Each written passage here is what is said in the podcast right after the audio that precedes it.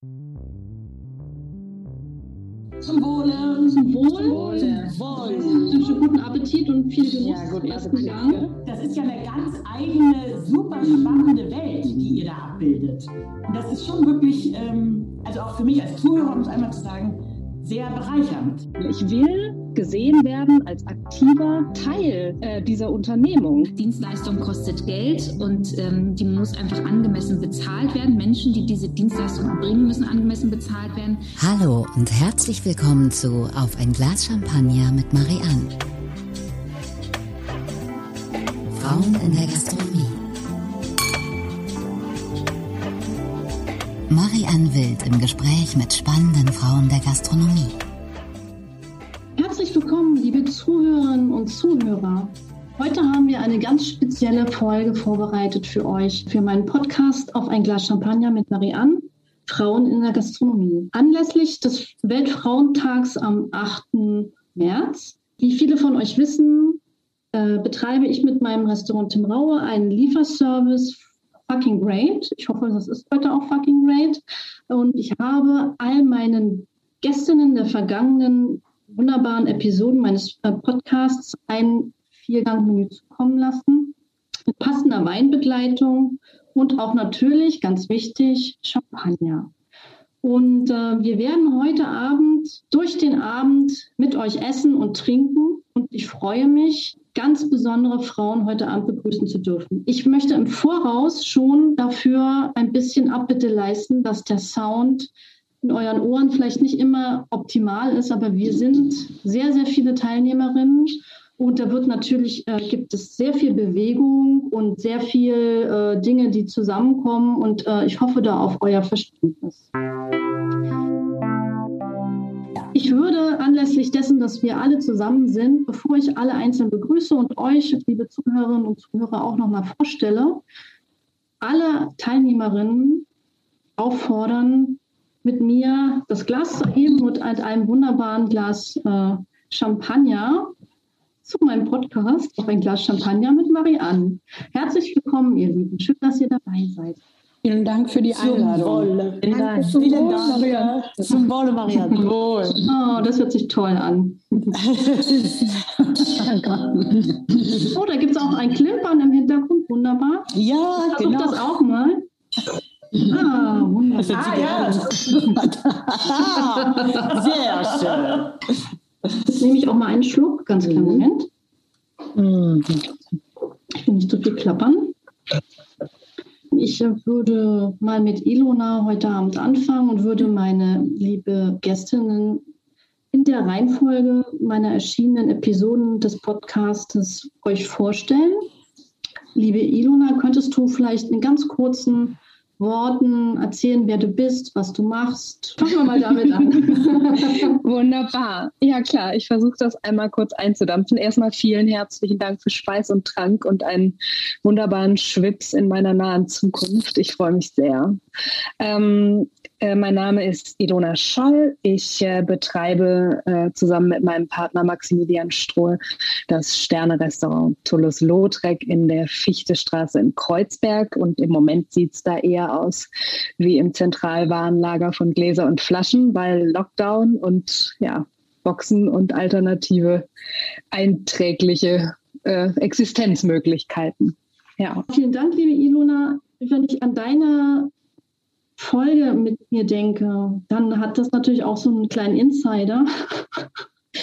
Weil man sagt ja immer, so bei Generalproben, wenn etwas äh, gut funktioniert, äh, dann wird es am, äh, am, Ende nicht so gut. Also bei uns war es sehr lustig, weil wir hatten eine wunderbare Aufnahme, die leider nicht funktioniert hat. Und wir beide haben uns zweimal ziemlich betrunken. ja. Ja, ähm, aber das war großartig. Ich hatte ich zwei Dates mit dir. Also ich hatten, würde sagen, ich ja. gehe als Gewinner raus. Absolut. Und zwei inspirierende Gespräche, muss ich sagen. Und mir ist auch zum Beispiel etwas im äh, Kopf geblieben, was ich vielleicht nachher gerne nochmal ansprechen möchte. Das hat was mit der Zukunft zu tun, wie wir Frauen fördern möchten. Aber ich würde jetzt erstmal übergehen äh, zu Sophia. Liebe Sophia, kannst du dich einmal bitte unseren Zuhörerinnen und Zuhörern vorstellen? Ja, gerne. Also ja, schön Guten Abend.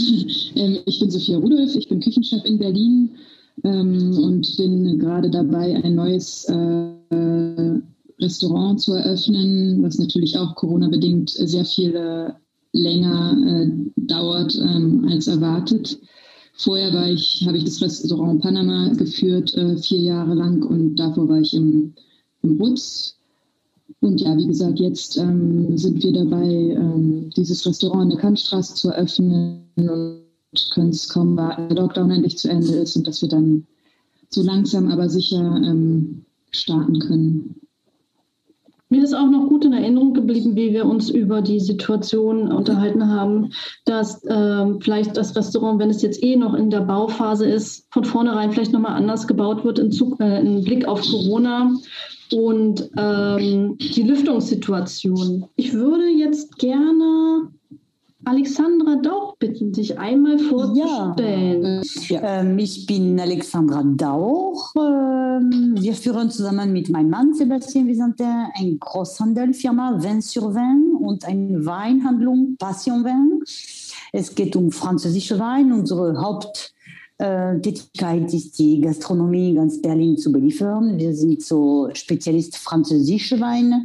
Es geht in alle Regionen in der Tiefe und ich führe vor allem die Weinhandlung in Berlin und habe ich immer Weinseminare vor allem für Frauen äh, gemacht, weil ich weiß genau, wie das ist, das Thema Frauen in dieser Welt, auch im Weine, ist nicht immer selbstständig muss man immer seinen Platz äh, wirklich machen.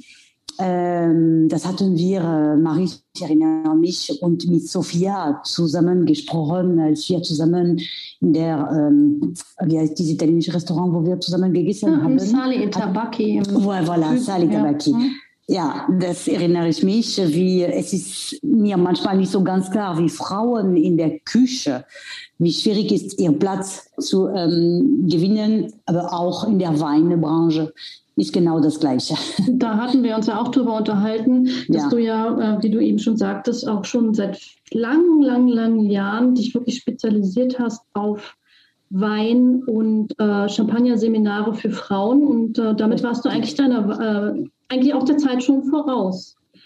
Ich mhm. würde eigentlich normalerweise an dieser Stelle Katharina Kurz gerne vorstellen, von der, äh, die Gründerin und ähm, Geschäftsführerin der Berlo Brauerei, die ist aber heute Abend leider verhindert. Und deswegen gehe ich jetzt direkt zu Janine Kessler. Und liebe Janine, deine Folge da komme ich vielleicht nochmal drauf. Die hat ganz schön was bei mir ausgelöst. Aber kannst du dich vielleicht einmal ganz kurz vorstellen? Möchtest du jetzt auch Hühner, Marianne? ich glaube, mein Vermieter würde das im Garten nicht erlauben. also auch hallo erstmal an die anderen Damen und äh, ich freue mich sehr, in der Runde dabei sein zu dürfen. Äh, ich bin Janine Kessler, ich bin Geschäftsführerin vom Restaurant Horvath in Berlin-Kreuzberg, äh, was ich mit meinem Partner Sebastian Frank betreibe seit über sieben Jahren. Und ja, ich kümmere mich da sozusagen um die Geschäftsführung. Sebastian ist Küchenchef und äh, natürlich Mitinhaber. Und ja, wir haben auch ziemlich zu knabbern an der aktuellen Situation und versuchen den Lockdown zu nutzen für einen Umbau. Und das ist das, was uns gerade so ein bisschen umtreibt. Weißt du, was mir von unserer Episode in Erinnerung geblieben ist, ist der Satz, den ich jetzt natürlich nicht eins zu eins wiedergeben kann, aber das war dieses, ja. dass du, obwohl ihr ja wirklich Geschäftspartner seid, überhaupt wirklich oft nicht gesehen wirst. Und es hat mich so an die Situation erinnert, wie ich das viele Jahre erlebt habe und auch noch bis vor kurzem erlebt habe, ähm, dass das wirklich dann mir nochmal so den letzten Kick gegeben hat, zu sagen, okay, ich möchte gerne sichtbarer werden. Ich möchte nicht mehr ja. die Ex-Frau von irgendjemandem sein und äh, nicht immer mit dem Namen, der toll ist und der natürlich auch für Qualität und tolle Dinge steht, äh, trotzdem immer so abgebügelt werden. Äh, und das hat mir letztendlich so gegeben, dass ich, obwohl es Lockdown-Zeiten sind, jemanden gefunden habe bei einem Standesamt hier in Berlin, der ähm, mir die Möglichkeit gegeben hat, wieder meinen Mädchennamen anzunehmen. Und ähm, das, hat, das war eine gute Entscheidung, weil man viele Geschäftspartner, die mit uns zusammenarbeiten, das vorher gar nicht so, also im Nachhinein habe ich das festgestellt, das gar nicht so gesehen haben, wie dass ich eben auch ein Teil auch geschäftlich wirklich und finanziell ein Teil dieses Restaurants bin. Ja. Und ähm, da möchte ich mich eigentlich bei dir bedanken, dass du das so klar formuliert hast. du bist süß. Ich ja, fand deine Entscheidung total klasse. Also ich habe das äh, ja auch verfolgt über Social Media und dann äh, habe ich dich ja auch angeschrieben. Also wirklich Chapeau. Ich finde den Schritt total richtig und du musst dich hinter ja. keinem Nachnamen verstecken. Du bist so eine tolle ja. Frau und äh der Name, der Name, den ich als äh, vorher getragen habe, war auch toll, aber er hat eben mich leider halt meine Leistung auch immer ein bisschen verdeckt, weil das bei Tim ist halt so in der Öffentlichkeit, dass es dann schwierig mhm. ist, wenn man den gleichen Namen trägt, dann wirklich wahrgenommen zu werden. Aber auf jeden Fall war das eine sehr interessante ähm, Entwicklung in den letzten Monaten. Danke dir, Janine. Und ich würde jetzt eigentlich normalerweise zu Katharina Bambach übergehen, aber die ist heute leider auch verhindert. Deswegen würde ich, liebe Alexandra, wir haben so viele Alexandras heute auch, Ach ja, Lorinus, ähm, ansprechen und dich doch einmal kurz bitten, dich für unsere Zuhörerinnen und Zuhörer vorzustellen. Sehr gerne. Erstmal vielen Dank für die Einladung. Ich habe mich wahnsinnig gefreut auf den heutigen Abend äh, und war schon bei der ersten, beim ersten Aufruf von Alexandra bereit, mich vorzustellen. ähm, mein Name ist Alexandra Laubrinus. Ich bin Geschäftsführerin des äh, Food Festivals Berlin Food Week und verantworte dort seit ah, ja, 2013 genau. ähm, Programm und Produktion ähm, und ähm, entwickle darüber hinaus aber ähm, auch für Industrie oder Marken Kreativkonzepte Konzepte? Bei uns war es ja so, dass äh, wir ganz viel darüber gesprochen haben, wie Frauen wahrgenommen werden, im Gegensatz, also mit der Erziehung. Das war, fand ich, ein ganz, ganz interessantes Thema, dass wir beide festgestellt haben, dass unsere Erziehung, obwohl das eine positive Erziehung war und wir ein, also ein stabiles Elternhaus hatten, trotz alledem dahingehend erzogen worden sind, dass wir eher uns zurückhalten und äh, dass wir auch hoffen, dass sich das in der Zukunft, dass wir auch sehen, dass sich das in der Zukunft viel, viel besser entwickelt. Was ich sehr interessant fand, was daraus auch entstanden ist, ist dieses Digitale, was du, diesen Weg, den du eingeschlagen hast. Daraus ist ja auch entstanden, dass ich die äh, Freude hatte, äh, mich auch ein bisschen einzubringen äh, für äh, diese Förder äh, Förderung. Ähm, vielleicht kannst du noch mal ganz kurz was detailliert darüber erzählen. Ja, also äh, erstmal hat, hat das auch lange nachgewirkt, unser Gespräch. Ähm, ist ja total spannend eigentlich, was, was ähm, äh, unsere Erziehung immer mit uns macht und wie lange man ähm, da, also wie lange einen das auch prägt und, und ähm, äh, das habe ich lange darüber nachgedacht. Aber ähm, genau, wir haben beide auch über die digitale Weiterbildung gesprochen, die wir für das ähm, Gastgewerbe entwickelt haben. Denn auch wir haben im letzten Jahr nicht stattgefunden und ähm, wollten unbedingt aber irgendetwas für die Branche tun und ähm, haben eine Weiterbildung entwickelt, die man von der Bundesagentur für Arbeit auch fördern lassen kann und ähm, beschäftigen uns da in, ich glaube, insgesamt 130 Stunden ähm, mit dem Thema Digitalisierung und Nachhaltigkeit. Und zur Nachhaltigkeit gehört ja eben auch, also neben der ökologischen auch die ähm, ökonomische und soziale Nachhaltigkeit. Und in dem Zusammenhang fand ich ähm, äh, dich als Interviewpartnerin total spannend, weil du gerade im Bereich New Work, ähm, Personalentwicklung ja unglaublich viel machst und äh, ihr mit eurem Restaurant Vorreiter seid, auch was Mitarbeiterentwicklung angeht. Und darüber haben wir uns lange unterhalten. Es äh, hat Spaß gemacht. Ich fand das ganz, ganz toll. Da sieht man eben auch, das ist ein ganz tolles Beispiel dafür, dass Frauen Frauen auch wirklich fördern sollten und dass man miteinander den Weg gehen sollte. Ähm, weil man ja oft auch mal, das hatten wir in einem der Podcasts als Thema, dass man oft dazu neigt, vielleicht sich eigentlich gegeneinander zu arbeiten als miteinander. Das fand ich ganz, ganz toll, dass sich daraus was entwickelt hat. Und zum Thema Emanzipation da würde ich jetzt mal auf Eva Maria oh. Hilker weiterleiten. Weil ähm, das, ich fand das ein wahnsinnig erfrischendes Gespräch. Ähm, ja. und äh, liebe Eva Maria, ich habe sehr geschätzt an unserem Gespräch, dass du sehr offen und ehrlich warst. Und das war für mich auch wahnsinnig interessant zu sehen, mit was du eigentlich gekämpft hast in der ganzen Zeit in deiner Branche, dass man sowas ja auch ganz leicht unterschätzt und auch gar nicht sieht, dass es ja eigentlich wirklich so eine ganz starke Männerdomäne ist und dass du dich, ähm, dass es natürlich eine Bereicherung für uns ist, dass du dich wirklich auf Gastro spezialisiert hast und uns auch so förderst. Ja, also ich gebe ja den Espress heraus, die größte und einzige Gastro-Zeitung, kein Magazin. Wir wollten nicht das 700. Hochglanzmagazin auf den Markt bringen, sondern war ein besonderes Format. Und äh, wir kennen uns jetzt auch schon sehr lange. Deshalb war das etwas schwierig, so eine äh, professionelle Distanz auch hinzukriegen. Deshalb lief das auch sehr vertrautes Gespräch. Und ich glaube, ich habe einiges erzählt, was ich, glaube ich, normalerweise niemandem jetzt so in einem Interview erzählen würde. Aber es ist in der Medienbranche, das wisst ihr oder seht ihr auch, äh, sobald es in die mittlere und in die Führungsebene geht, äh, sind Frauen immer nur temporär vorhanden. Also die sind ganz schnell weg. Wenn das Blatt in die Krise kommt oder wenn irgendwas nicht so richtig läuft, funktioniert es nicht mehr mit Frauen. Und ich habe in einer Zeit, wo äh, die Medien in der Krise waren, gerade die Printmedien, eben ein Printprodukt auf den Markt gebracht, habe mich mit vielen anderen Verlegern und Herausgebern auch getroffen und unterhalten und habe einfach gespürt, dass sie ähm, das Gefühl hatten, ich hätte einen reichen Mann und ich könnte jetzt Geld ausgeben für mein Hobby. Zeitung. Schön wäre es gewesen. Ja. Oder? Und wir haben es aber über die Jahre Nö. geschafft. Und Och, ich denke, es wird ganz gut. Ich meine, die Krise haut bei uns sehr rein äh, weil wir ja eigentlich Restaurantkritiker sind und vor Ort und mit den Leuten und Reportage und irgendwas machen. Und gerade sind wir so, ich würde es jetzt vielleicht übertrieben, aber so Krisenreporter. Also wir äh, dürfen gar nicht mehr kritisieren, sollen wir auch nicht, sondern müssen den Angeboten, die im Moment stattfinden, das Überleben der Gastronomie einfach darstellen und darüber berichten, damit es in irgendeiner Form weitergeht. Das macht uns so ein bisschen zu schaffen gerade. Ja. Äh, Im Thema Krisen, ich würde gerne jetzt mal äh, überleiten zu meiner lieben Regine Schneider. Ich freue mich sehr, dass du heute Abend dabei bist und ich Danke. möchte mich an dieser Stelle auch da, äh, bedanken, dass ähm, du, da stelle ich gleich vor, ähm, mir die Christiane Kegelmann so wärmst empfohlen hast. Und äh, wir tauschen uns ja immer sehr aktiv aus, liebe Regine, über äh, mögliche äh, Kandidatin, Protagonistin für diesen Podcast.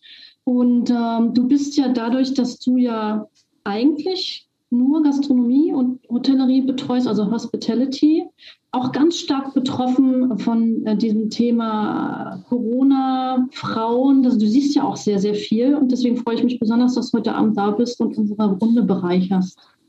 Also erstmal vielen Dank äh, für die liebe Einladung, Marie. Ähm, genau, mein Name ist Regine Schneider. Ich ähm, habe 2010 die kleine PR-Firma Die Schneiderei ähm, gegründet hier in Berlin und betreue hauptsächlich Hotellerie und Gastronomie. Wir sind tatsächlich auch sehr krisengeplagt, genau, weil wir zwar keine Kunden wirklich verloren haben, aber alle unsere Kunden sozusagen oder der Großteil der Kunden auf Pause gedrückt hat, weil sie sich schlichtweg äh, nichts leisten können mehr.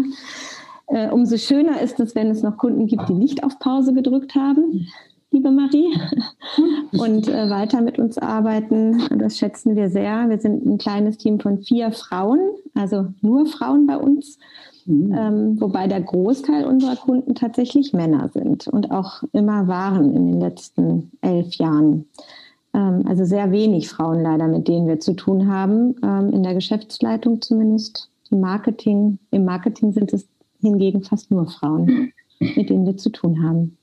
Und äh, Christiane, äh, Christiane ganz kurz, ich weiß gar nicht, ob sie das weiß, äh, warum. Nee. Genau. Ähm, meine beste Freundin ist Stefanie Post. Ja, die kenne ich natürlich. Genau. Aber das ist ganz lustig, weil als ich äh, bei Marie ankam, habe ich, glaube ich, noch von Stefanie Post gesprochen, weil Annika, ihre Schwester, mit der ich so eng zusammengearbeitet habe, Genau. meinte, äh, Stefanie kennt Marianne auch zumindest lose. Ja, Ja. genau. So schließt sich der Kreis. Genau, und dann würde ich auch gerade Ja. Christiane Kegelmann gleich vorstellen. Liebe Christiane, schön, dass du heute Abend dabei bist. Wir sind ja diejenigen gewesen, die das letzte, äh, die letzte Episode, also die letzte aktuelle Epi- Episode miteinander äh, besprochen haben. Und ich muss dir nochmal das Kompliment machen, wie beeindruckt ich von deiner Energie bin, ähm, von dem, was du auf die Beine gestellt hast jetzt während der Krise, dass du jetzt ob der Situation wirklich outside the box da gedacht hast und da diesen Pralinenladen hingelegt hast und ähm, wie du dich auf Social Media präsentierst und all diese Dinge. Ich möchte dir wirklich nochmal den allergrößten Respekt dafür aussprechen, aber vielleicht stellst du dich einfach mal selber vor.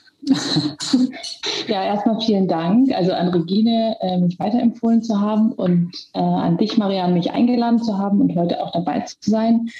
Ich kenne nicht alle persönlich von euch, aber doch einige, zumindest vom, vom Sehen. Ähm, und äh, ja, es hat mich total gefreut, eingeladen worden zu sein und mich mit dir zu unterhalten. Ich bin, also ich komme aus der Konditorei Patisserie, bin dann weitergegangen in die bildende Kunst und bin nun auf beiden Seiten tätig. Ähm, aktuell nicht so viel im Atelier, aber ähm, das wird dann auch irgendwann zurückkommen. Und ich habe Parspralinen. Das ist eher so irgendwann entstanden und es lief dann ganz gut über Veranstaltungen vor allem. Also es gab ein paar Artikel. Ich glaube, Eva Maria, ihr habt auch am Anfang, als ich mein altes Studio eröffnet habe, auch als einer der ersten was gebracht. Und ähm, das lief dann einfach so vor sich hin. Es gab irgendwie keine Webseite, keine richtige. Ähm, Firmen haben angefragt. So, es hat immer ganz gut funktioniert neben dem Künstlerdasein. Und äh, das brach natürlich alles in sich zusammen jetzt während der Krise. Und ja, also es ist zwar eine schwierige Zeit gewesen oder ist es auch immer noch, aber es hat eben ähm, in mir eine Entscheidung, äh, also ich habe eine Entscheidung getroffen dadurch und habe dadurch entschieden, das Ganze jetzt mal in ein funktionierendes Boot umzuwandeln und äh, eine Struktur zu erarbeiten, die auch ein gewisses Team dann erfordert und wo man dann gemeinsam ähm, ja, das Ganze weiterbringen kann. Und das heißt, es ist ja nicht nur gut alles gewesen, aber zumindest hat es ähm, auch was Positives verursacht. Genau. Und das mache ich jetzt. Genau, Parspralinen ist in Kreuzberg und wir stellen Pralinen her, die handgefertigt werden in besonderen Farben, mit pflanzlichen, Fa äh, besondere Formen, mit pflanzlichen Farben und mit ähm, puren Zutaten. Das heißt ganz viel aus der Region, äh, Kuvertüren von ganz kleinen Produzenten wie Holger Infeld, den ihr sicherlich auch ähm, ja. kennt. Mhm. Und genau, und äh, versuchen da eben auch immer weiterzugehen. Und je größer man dann auch wird, desto mehr kann man natürlich auch herausbringen. Und genau, also da sind so viele Pläne im, im Raum, die sich dann hoffentlich bald realisieren lassen.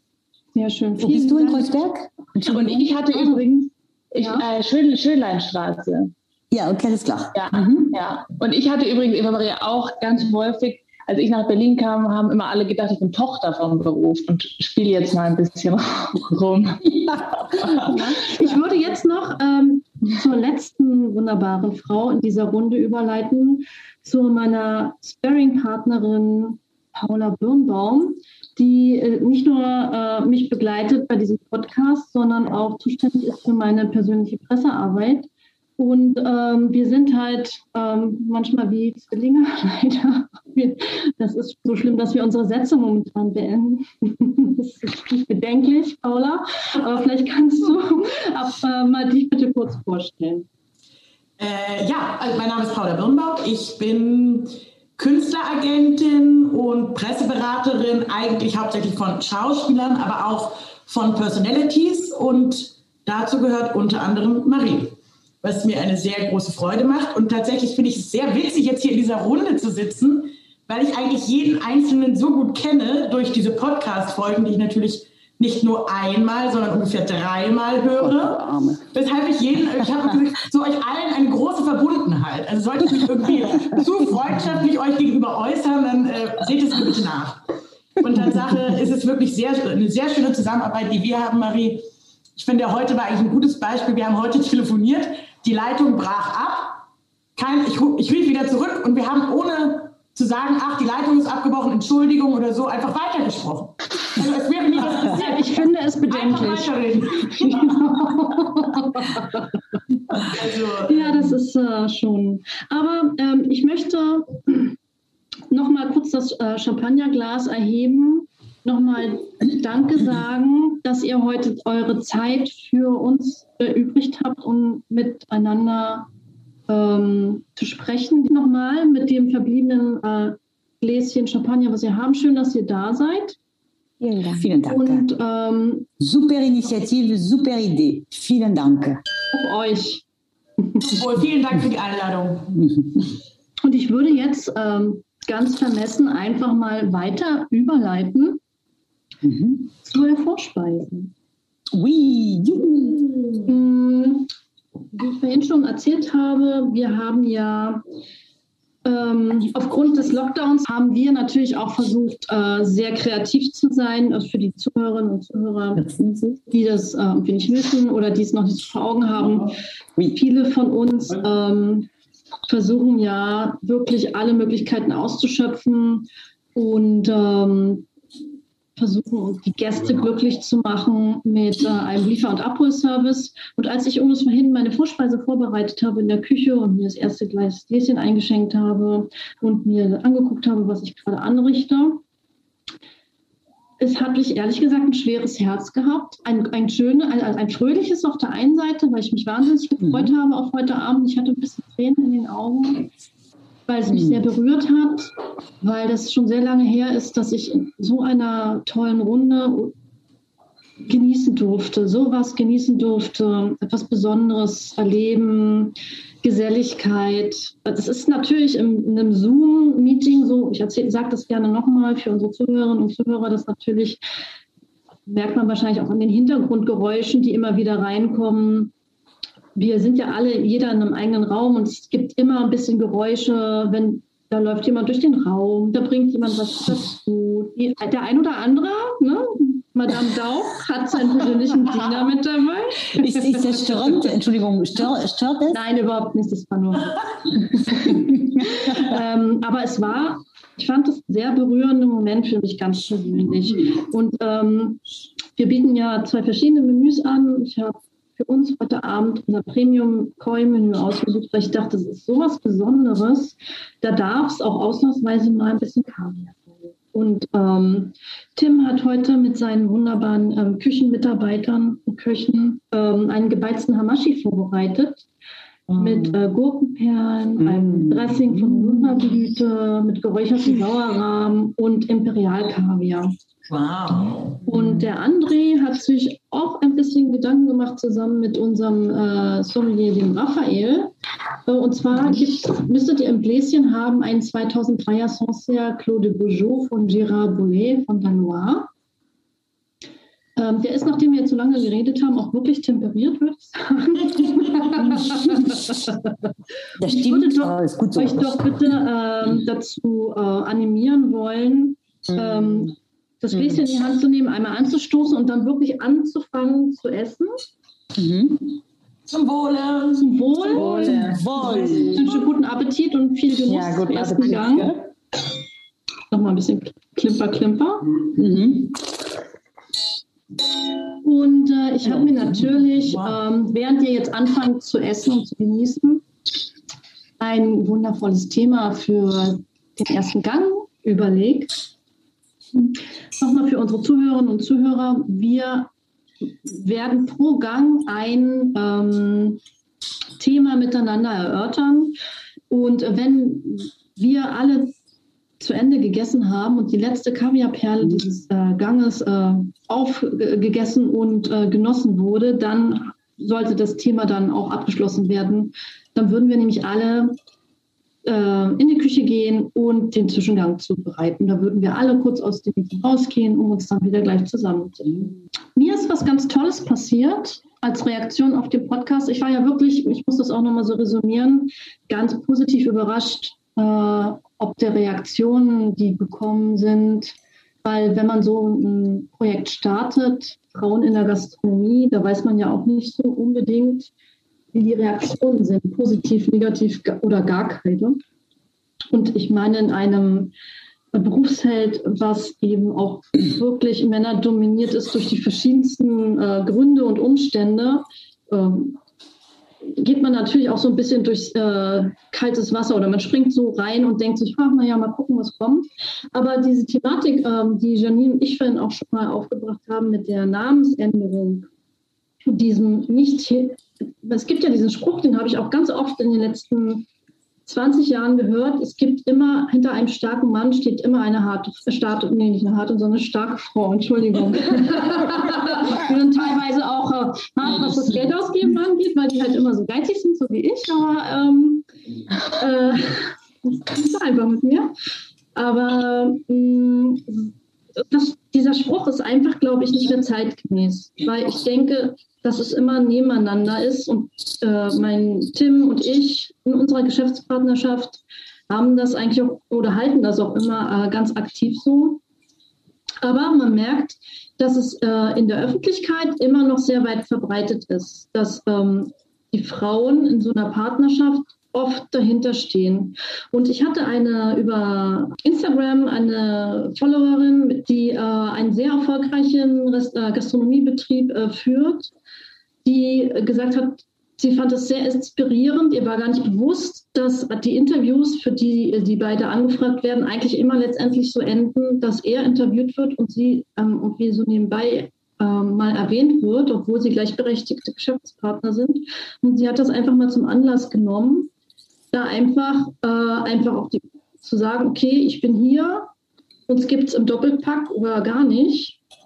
Und hat einfach auch sehr viel mehr Selbstbewusstsein bekommen und sie hat sich dafür bedankt, dass ich damit so offen umgehe. Und das fand ich eine wahnsinnig positive Reaktion, die mich sehr gefreut hat, weil das mir gezeigt hat, dass es keiner falsch verstanden hat. Es war keine Anklage oder sonstiges, sondern einfach ein Aufzeigen der Situation, dass wir doch sehr schnell so in ach, vorgegebene gesellschaftliche Vorgaben reinfallen. Und dass es an uns ist, natürlich auch das äh, zu ändern und ähm, uns ähm, dafür zu öffnen und es vorzuleben vor allen Dingen.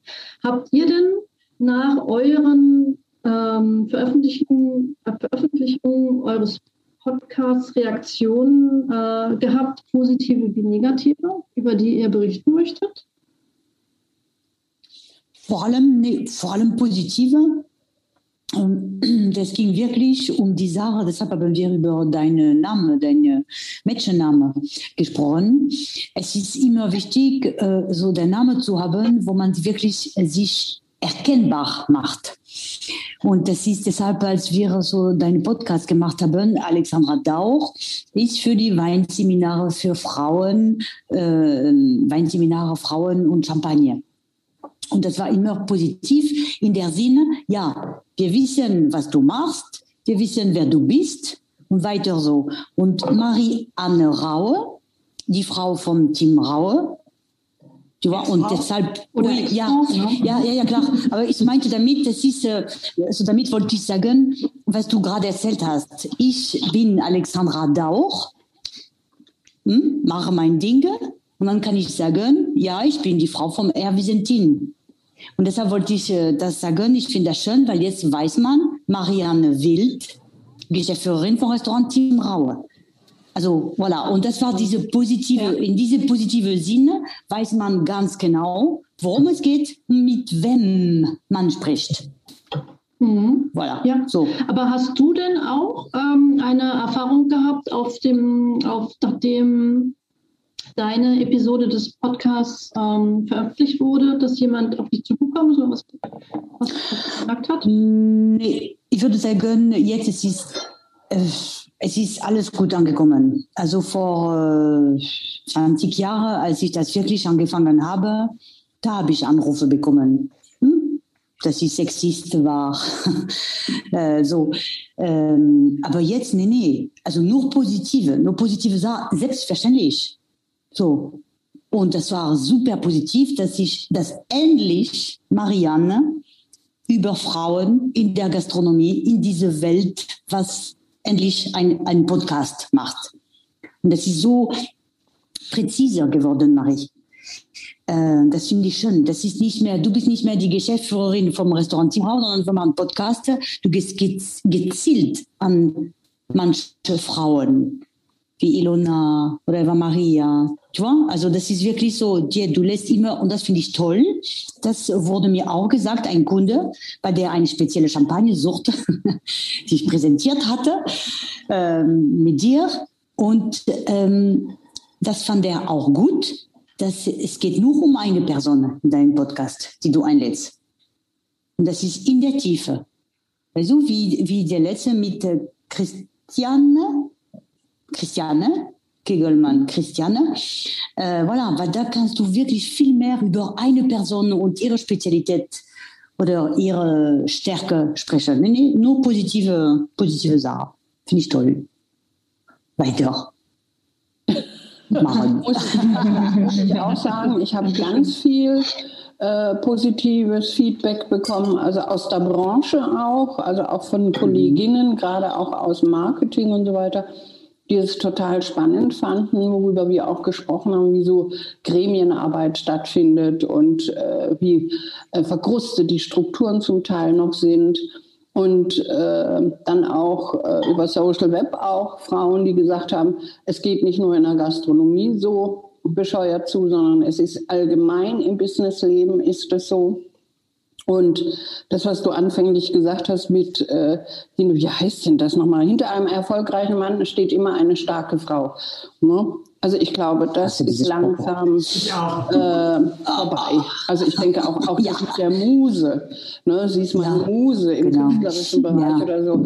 Es ist Gott sei Dank wird es immer sensibler, dass man merkt, äh, wo man Frauen einfach äh, benutzt einfach ausbeutet. Mhm. Ich sage es jetzt mal so mhm. drastisch, aber es ist wirklich ja. so. Ne?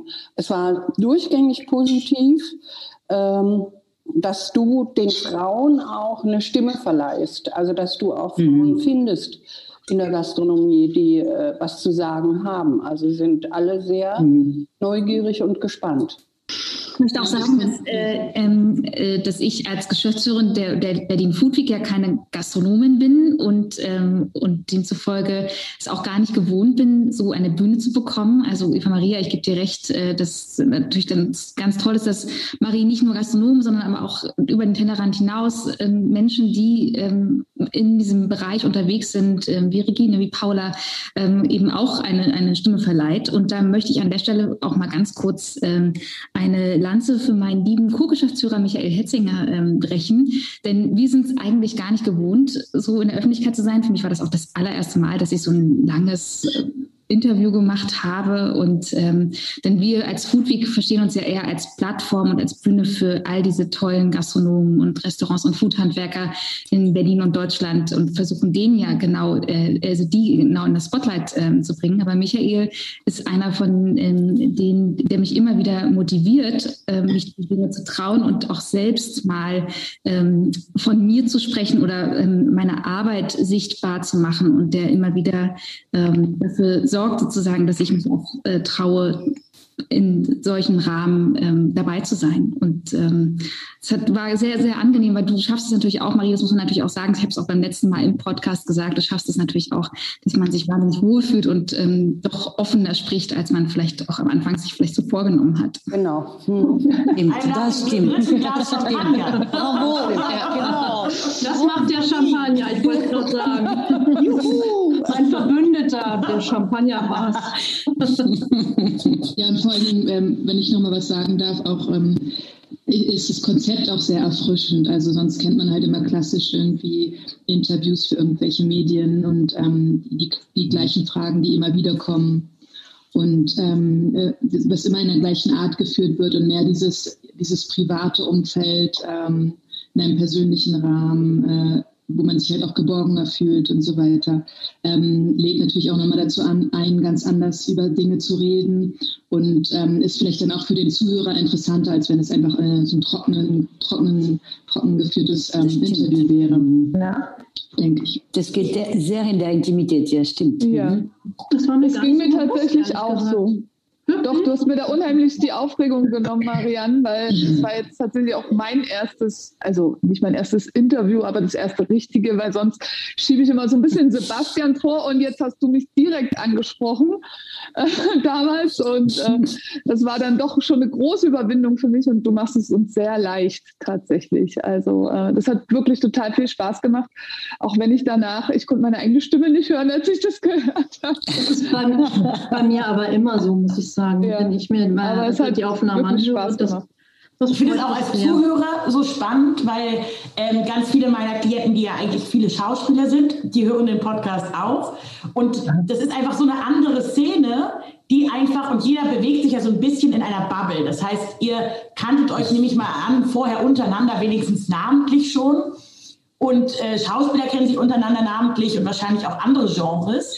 Aber wenn man anfängt, das zu hören, fängt man, also und nicht sich eigentlich in dieser Szene bewegt, kriegt man so ein Gefühl dafür, was es noch so gibt. Und das fand ich wirklich, also finde ich auch jedes Mal, wenn ich es höre, total bereichernd. Ich habe mir schon aufgeschrieben, ich will unbedingt bei Alexandra den Champagnerkurs machen.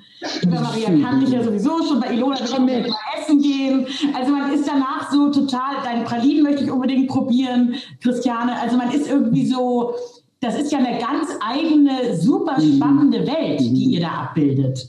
Und das ist schon wirklich, ähm, also auch für mich als Zuhörer, um es einmal zu sagen, sehr bereichernd. Also weil die ja auch nirgendwo sonst gezeigt wird in der Form, in, der, in dem Extrat. Also das, wenn ich nochmal da was zu sagen darf, das finde ich auch also das liebe ich auch an meinem Beruf, weil ich in ein, du sagst Bubble, in einen Kosmos eintrete, wo du plötzlich merkst, was da alles an Zusammenspiel passieren muss, um dass der Gast eigentlich zum Schluss einen Teller kriegt oder sonst irgendwas.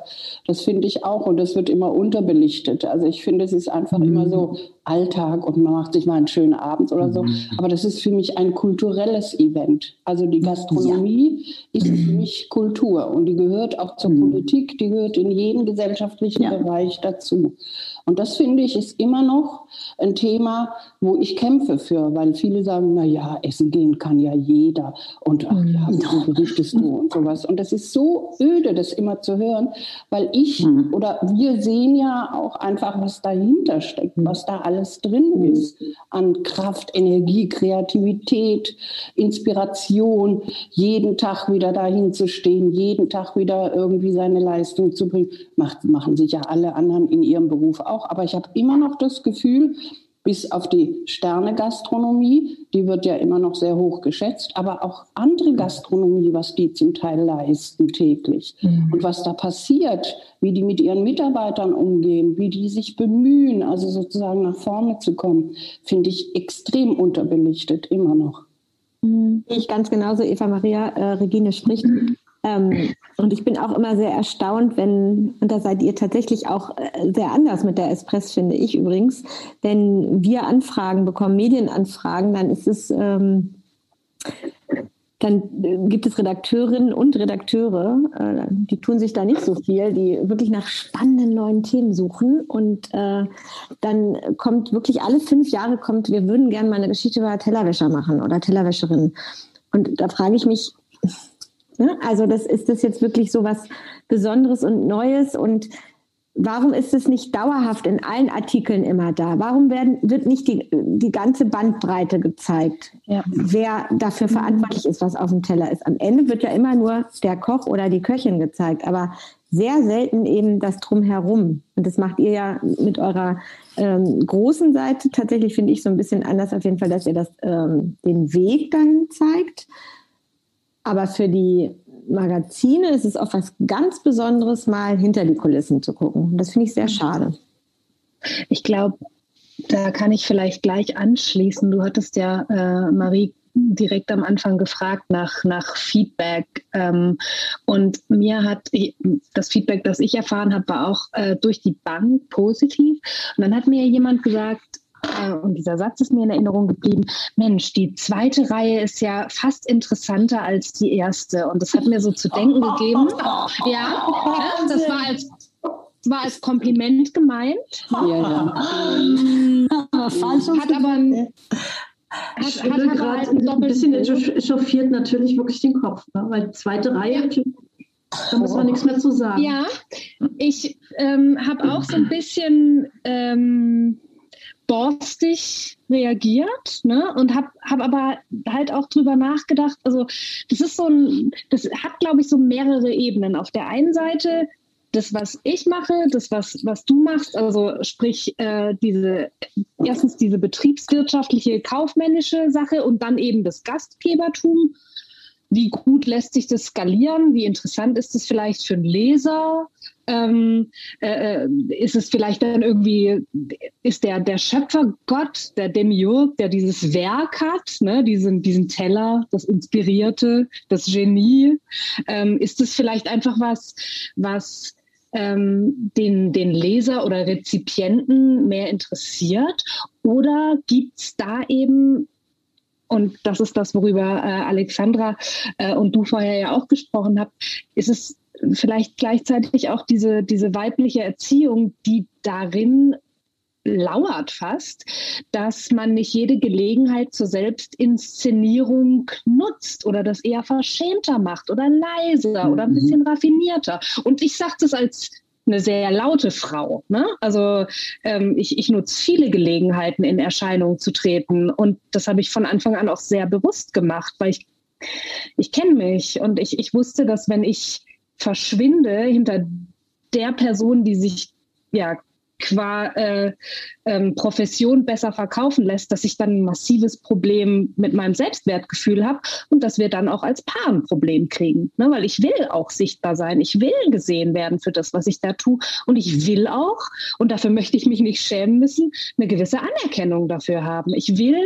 gesehen werden als aktiver Teil äh, dieser Unternehmung. Und ja, ja, ja, Scholl ja super. Ganz Richtig. toll. Muss also, ein bisschen applaudieren. Ja. dass ich jetzt klatsche hier. Ich hoffe, das ist nicht Ali. zu laut, aber das ist okay, hast du, Marie. Das ist wirklich auf den Punkt. Du hast es auf den Punkt gebracht, finde ich.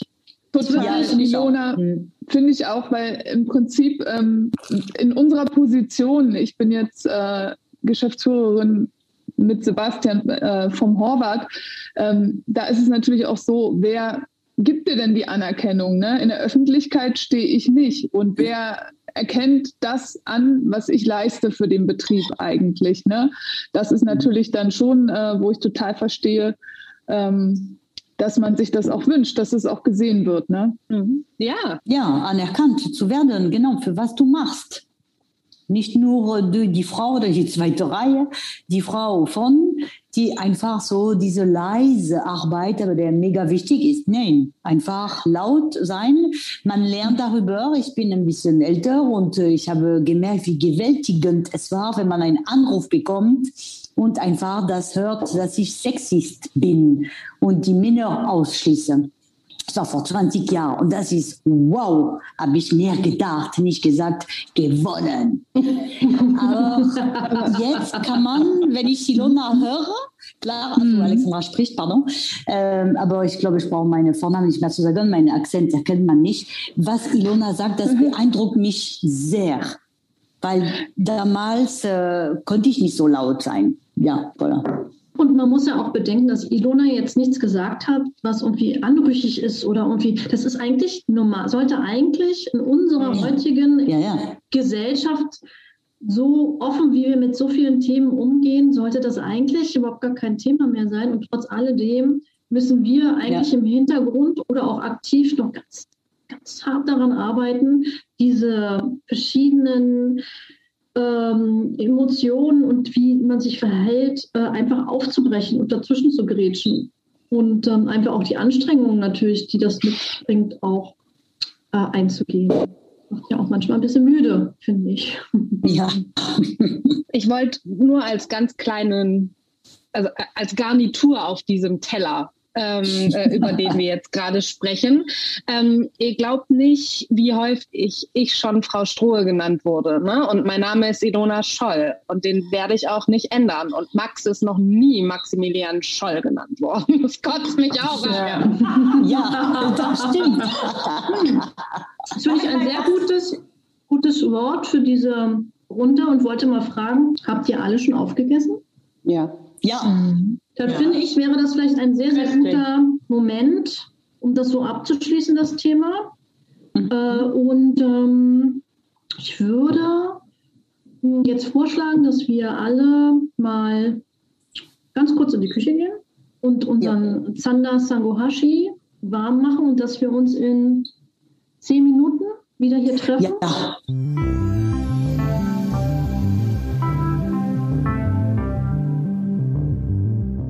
Liebe Zuhörerinnen und Zuhörer, wir sind wieder zurück, äh, alle mit unserem wunderbaren zweiten Gang den wir inzwischen äh, uns zubereitet haben und warm gemacht haben und angerichtet haben. Die eine oder andere hat ein bisschen länger gebraucht, Frau Rudolph. Äh, Aber da merkt man erst, dass du es sehr gewissenhaft gemacht hast. Sehr gewissenhaft.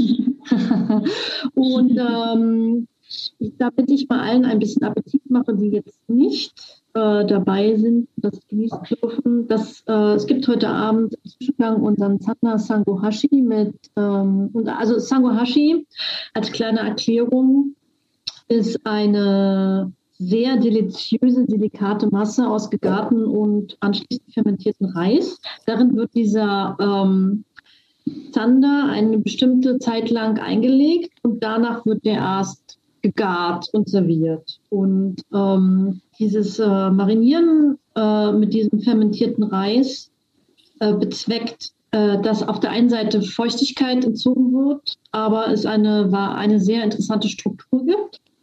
Das Ganze servieren wir mit ähm, einer Sake äh, Beurre Blanc, also die wirklich, mit, also eine Deutsche würde man sagen, eine Buttersoße ähm, mit äh, Sake abgeschmeckt, also, ähm, also japanischen Eiswein.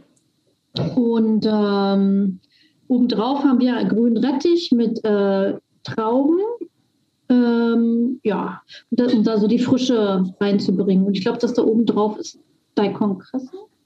Würde ich jetzt Sauerklee. Oder Sauerklee, Entschuldigung, Dankeschön. Ja. Ähm, und dazu gibt es heute einen Wein von unserem primären Sommelier von André Masjonga, eine 217er Nymphe von Montfort, von die er zusammen mit der Klostermühle Odernheim äh, vinifiziert hat, von der Nahe.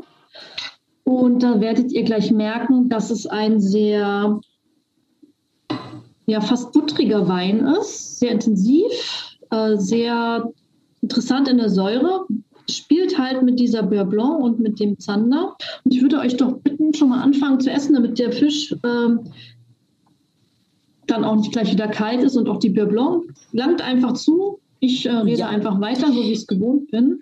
Und der Weißwein, Entschuldigung, ist es äh, Weißburgunder? Ja, es äh, ist eine, äh, eine Cuvée aus mehreren verschiedenen Trauben und aus verschiedenen Reifegraden. Da ist André immer sehr zurückhaltend, was die Details angeht, weil ich glaube, er möchte nicht, dass wir äh, versuchen, das nachzumachen, was er bei mir, ich, keiner.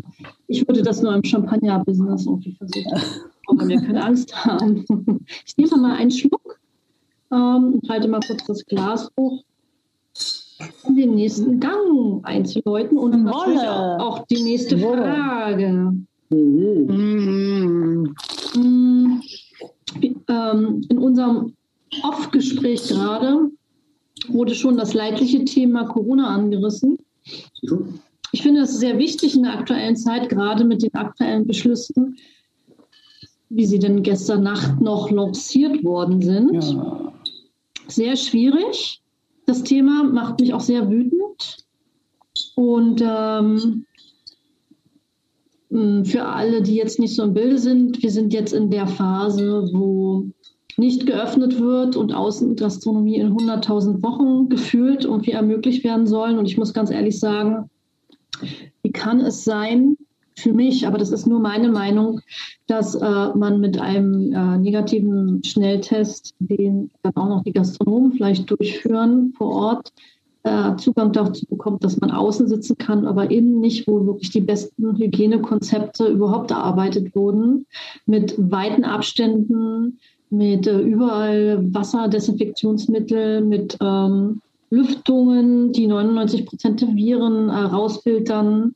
Und ähm, meine, mein Verständnis dafür ist leider ein bisschen aufgebraucht, weil ich jetzt als selbstständige Gastronomin die Perspektive sich mir eröffnet, dass ich vielleicht auf dem Innenhof eines Parkplatzes bei uns zehn Tische aufstellen, könnte eventuell, wenn das Gewerbeamt, das Bauamt und welche Ämter auch immer daran beteiligt sind, eventuell vielleicht die Zustimmung geben, wo dann Autos rechts und links dran vorbeifahren. Ich weiß nicht, ob das das Optimum dafür ist, dass vielleicht auch die Aussicht ist, dass vielleicht von 20 äh, möglichen Öffnungstagen eventuell nur 10 da sind, um wirklich ein Geschäft zu machen, weil vielleicht regnet es an den anderen zehn Tagen. Mhm. Und deswegen gehe ich zusammen mit äh, anderen Gastronomen hier aus der Stadt, vor allen Dingen auch mit dem äh, Antonio vom Il Calice,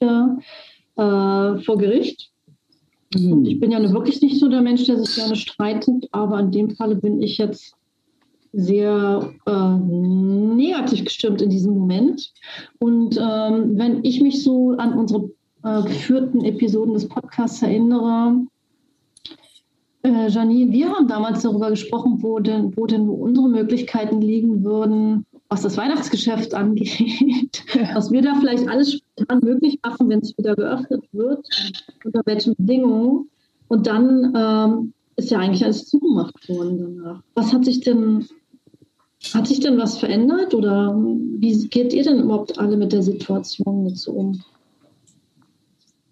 Also wir haben ja ähm, die erste Zeit vor unserem Umbau tatsächlich genutzt äh, mit unserem Schwankelmarkt, ähm, den wir in der Adventszeit gemacht haben ähm, und die Ente vor der Harm. Ähm, das ist auch super angenommen worden und ähm, das hat einem das Gefühl gegeben, dass man was tun kann, auch wenn ich dir wahrscheinlich nichts äh, Neues erzähle, wenn ich dir sage, dass das natürlich irgendwie ja, Plus-Minus-Geschäft ist ähm, und äh, das einfach nur dazu beiträgt, dass man präsent bleibt und für die Gäste auch natürlich da ist in dem Moment, aber ähm, und unsere Mitarbeiter beschäftigt. Ähm, und jetzt sind wir natürlich auch voll äh, mit dem Umbau beschäftigt. Ähm, aber man hat schon gespürt, so nach der Adventszeit, dass es auch so ein bisschen ruhiger geworden ist erstmal. Ich weiß nicht, wie ging es euch, Ilona, äh, nach der Adventszeit?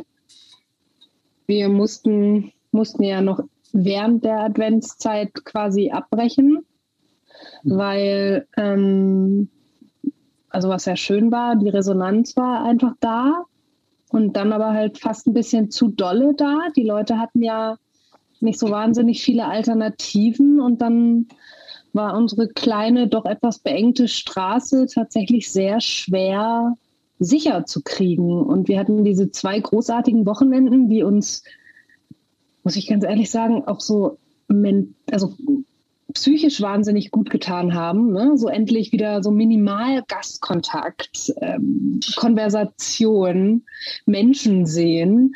Ähm, auch für die Mitarbeiter war das ganz großartig. Ähm, und da gab es aber dann doch eben die ersten Nachbarn, die, die sich auch angesichts von Menschen schlangen, die, die sich, die sich ähm, sehr vorschriftsmäßig gebärdet haben, aber nichtsdestoweniger, es waren halt einfach Menschen da, da dann irgendwie nicht so also ja, man hat einfach gemerkt, das ist, das ist schwierig. Und ähm, wir waren auch sehr damit beschäftigt, Menschen ähm, im Grunde genommen Kauf und Geh zu, zu brüllen.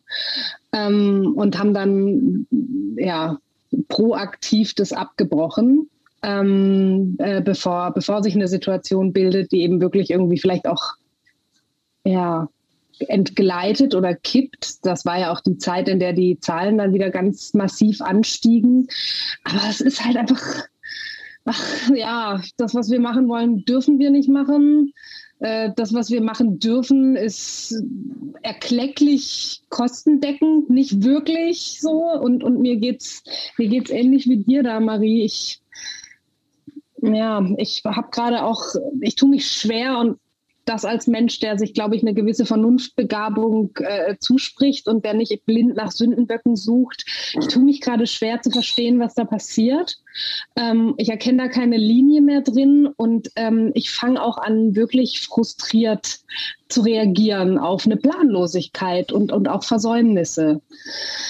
Ja, das ist alles, was ich jetzt dazu sage. Was mich interessiert übrigens, wenn ich eine Zusatzfrage stellen darf, ist, wie ihr alle persönlich dafür sorgt, dass ihr gerade nicht wahnsinnig werdet. Also wirklich, ähm, was ihr gerade für euch tut, wie ihr, wie ihr gerade irgendwie hoffnungsvoll bleibt und euch Perspektiven schafft und es durchhaltet. Denn ich erlebe das doch nach mittlerweile zwölf Monaten äh, pandemischer Realität als strapaziös. Ja.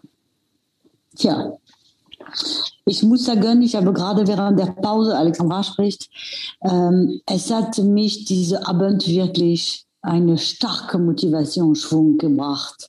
Vielen Dank, meine Damen, weil wir sind alle in der gleichen Lage und irgendwann, wie du sagst, Ilona, nach ein Jahr ist man so in ein Tief, in ein Loch, sucht man die Motivation, was könnte man machen, was könnte man tun, aber darf man nicht, darf man so. Und die Kunden sind wirklich sehr belust, die Leute, die wollen was. Also das geht um Weine oder um Essen gehen, Restaurant, aber es ist so eine Motivation down im Moment, es ist so schwierig, genau wie du sagst, keine Linie, was soll man tun?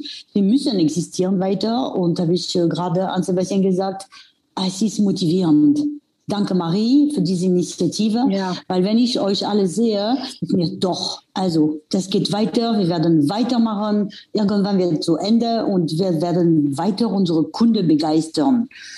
Aber ist schwer, ja.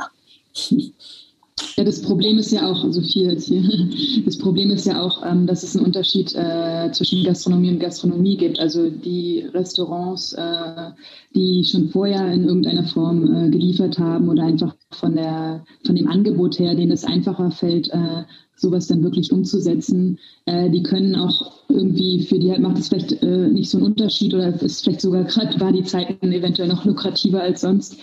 Und, ähm, und für die ist halt vielleicht auch Essen im Außenbereich servieren ähm, einigermaßen vorstellbar. Aber erstmal haben, haben natürlich auch nicht alle Restaurants einen Außenbereich. Jetzt wieder um auf mhm.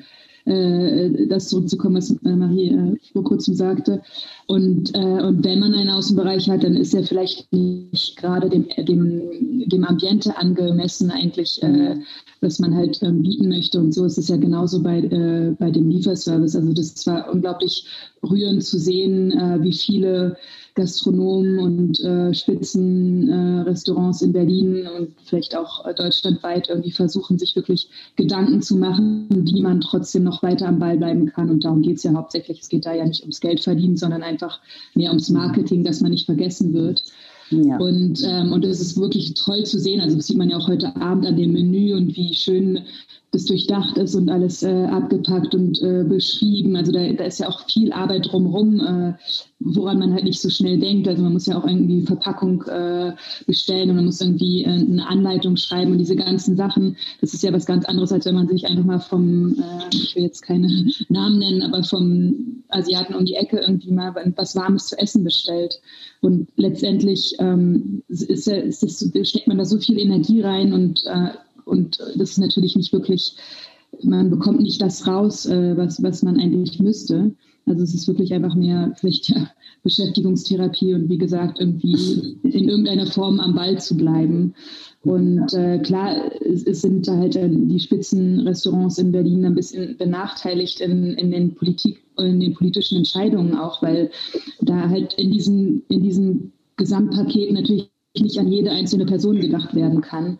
Und, ähm, und, und, und äh, ja, diese Institutionen leiden natürlich am meisten darunter. Und es ist klar, dass man ähm, ja, sich da eigentlich nur im Kopf fassen kann und, äh, und denkt, wie, wie soll denn da überhaupt noch irgendjemand überleben und, äh, und, und auch motiviert bleiben und nicht sagen, okay, ich gebe es einfach auf. Mhm. Gerade an dich, Sophia, hier spricht Paula. Äh, ja. an, gerade an dich habe ich tatsächlich ein paar Mal gedacht, als ich den Podcast gehört habe, weil ich eigentlich aus dem Podcast entnommen habe, dass du ein neues Restaurant planst und auf das warte ich jetzt quasi als Gast. Aber das wurde nicht eröffnet, oder? Also du. Nein. Wie ist dein also Stand gerade? Ja, also tatsächlich äh, war das bei uns so ursprünglich war die Idee ähm, im Frühjahr oder im Frühsommer letzten Jahres zu eröffnen.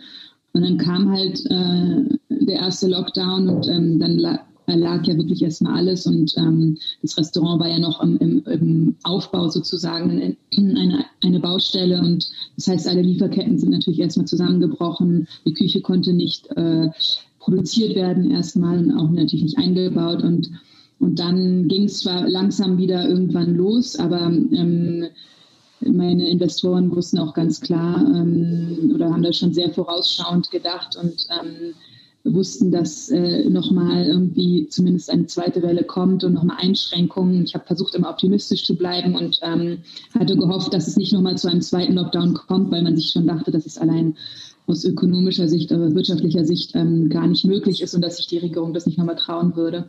Letztendlich ist es ja doch so gekommen und ähm, das hatte man halt dann schon vielleicht so ein bisschen vermutet und deswegen wollten, war, ist halt die Entscheidung getroffen worden, nicht irgendwie ähm, übereilt, ähm, das Restaurant zu eröffnen und dann gleich wieder schließen zu müssen, weil da muss man mhm. natürlich auch dran denken, ne? man stellt ein ganzes Team ein, man baut alles auf und so weiter und dann macht man mit großem Tamtam auf und eine Woche später äh, heißt es dann, ja okay, jetzt äh, geht es doch in den Lockdown.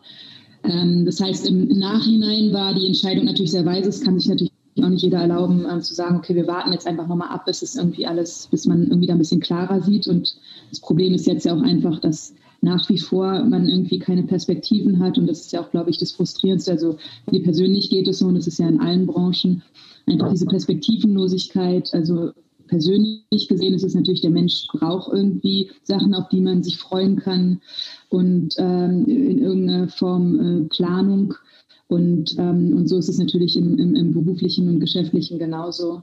Und, und, im Moment ist es halt absolut schwierig. Also klar weiß man erstmal nicht, wann Restaurants überhaupt wieder öffnen können und mhm. wann es irgendwann wieder einigermaßen normal zugeht, ist nochmal eine ganz andere Frage. Und da ist natürlich so eine Neueröffnung, äh, da macht man sich noch ein paar mehr Gedanken und überlegt sich, wann ist dann der richtige Zeitpunkt äh, und so mhm. weiter und so fort.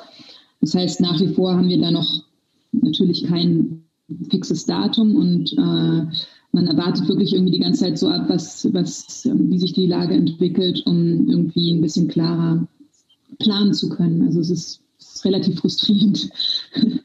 Hast du ein stehendes Restaurant da, was quasi nur die Türen aufmachen müsste, oder ist es sowieso? Also im Moment ist es so, ja, dadurch, dass, ähm, dadurch, dass halt äh, alles irgendwie langsamer äh, gelaufen ist als geplant, ist es tatsächlich so, dass die Küche auch immer noch nicht fertig äh, eingebaut ist und so weiter. Also an sich steht fast alles.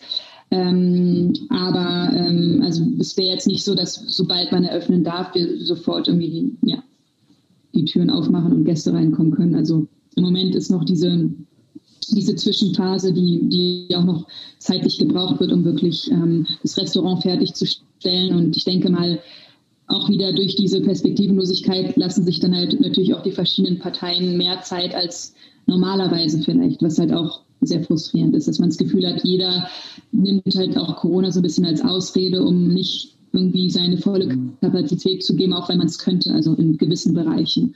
Das heißt, das Restaurant könnte natürlich rein theoretisch von der baulichen Seite her schon längst fertig sein. Aber ähm, da man eh nicht genau weiß, wann und, und wie es irgendwie weitergeht, ähm, wird sich da vielleicht auch ein bisschen mehr Zeit gelassen. Darf ich noch mal kurz reingrätschen äh, zu Ilona?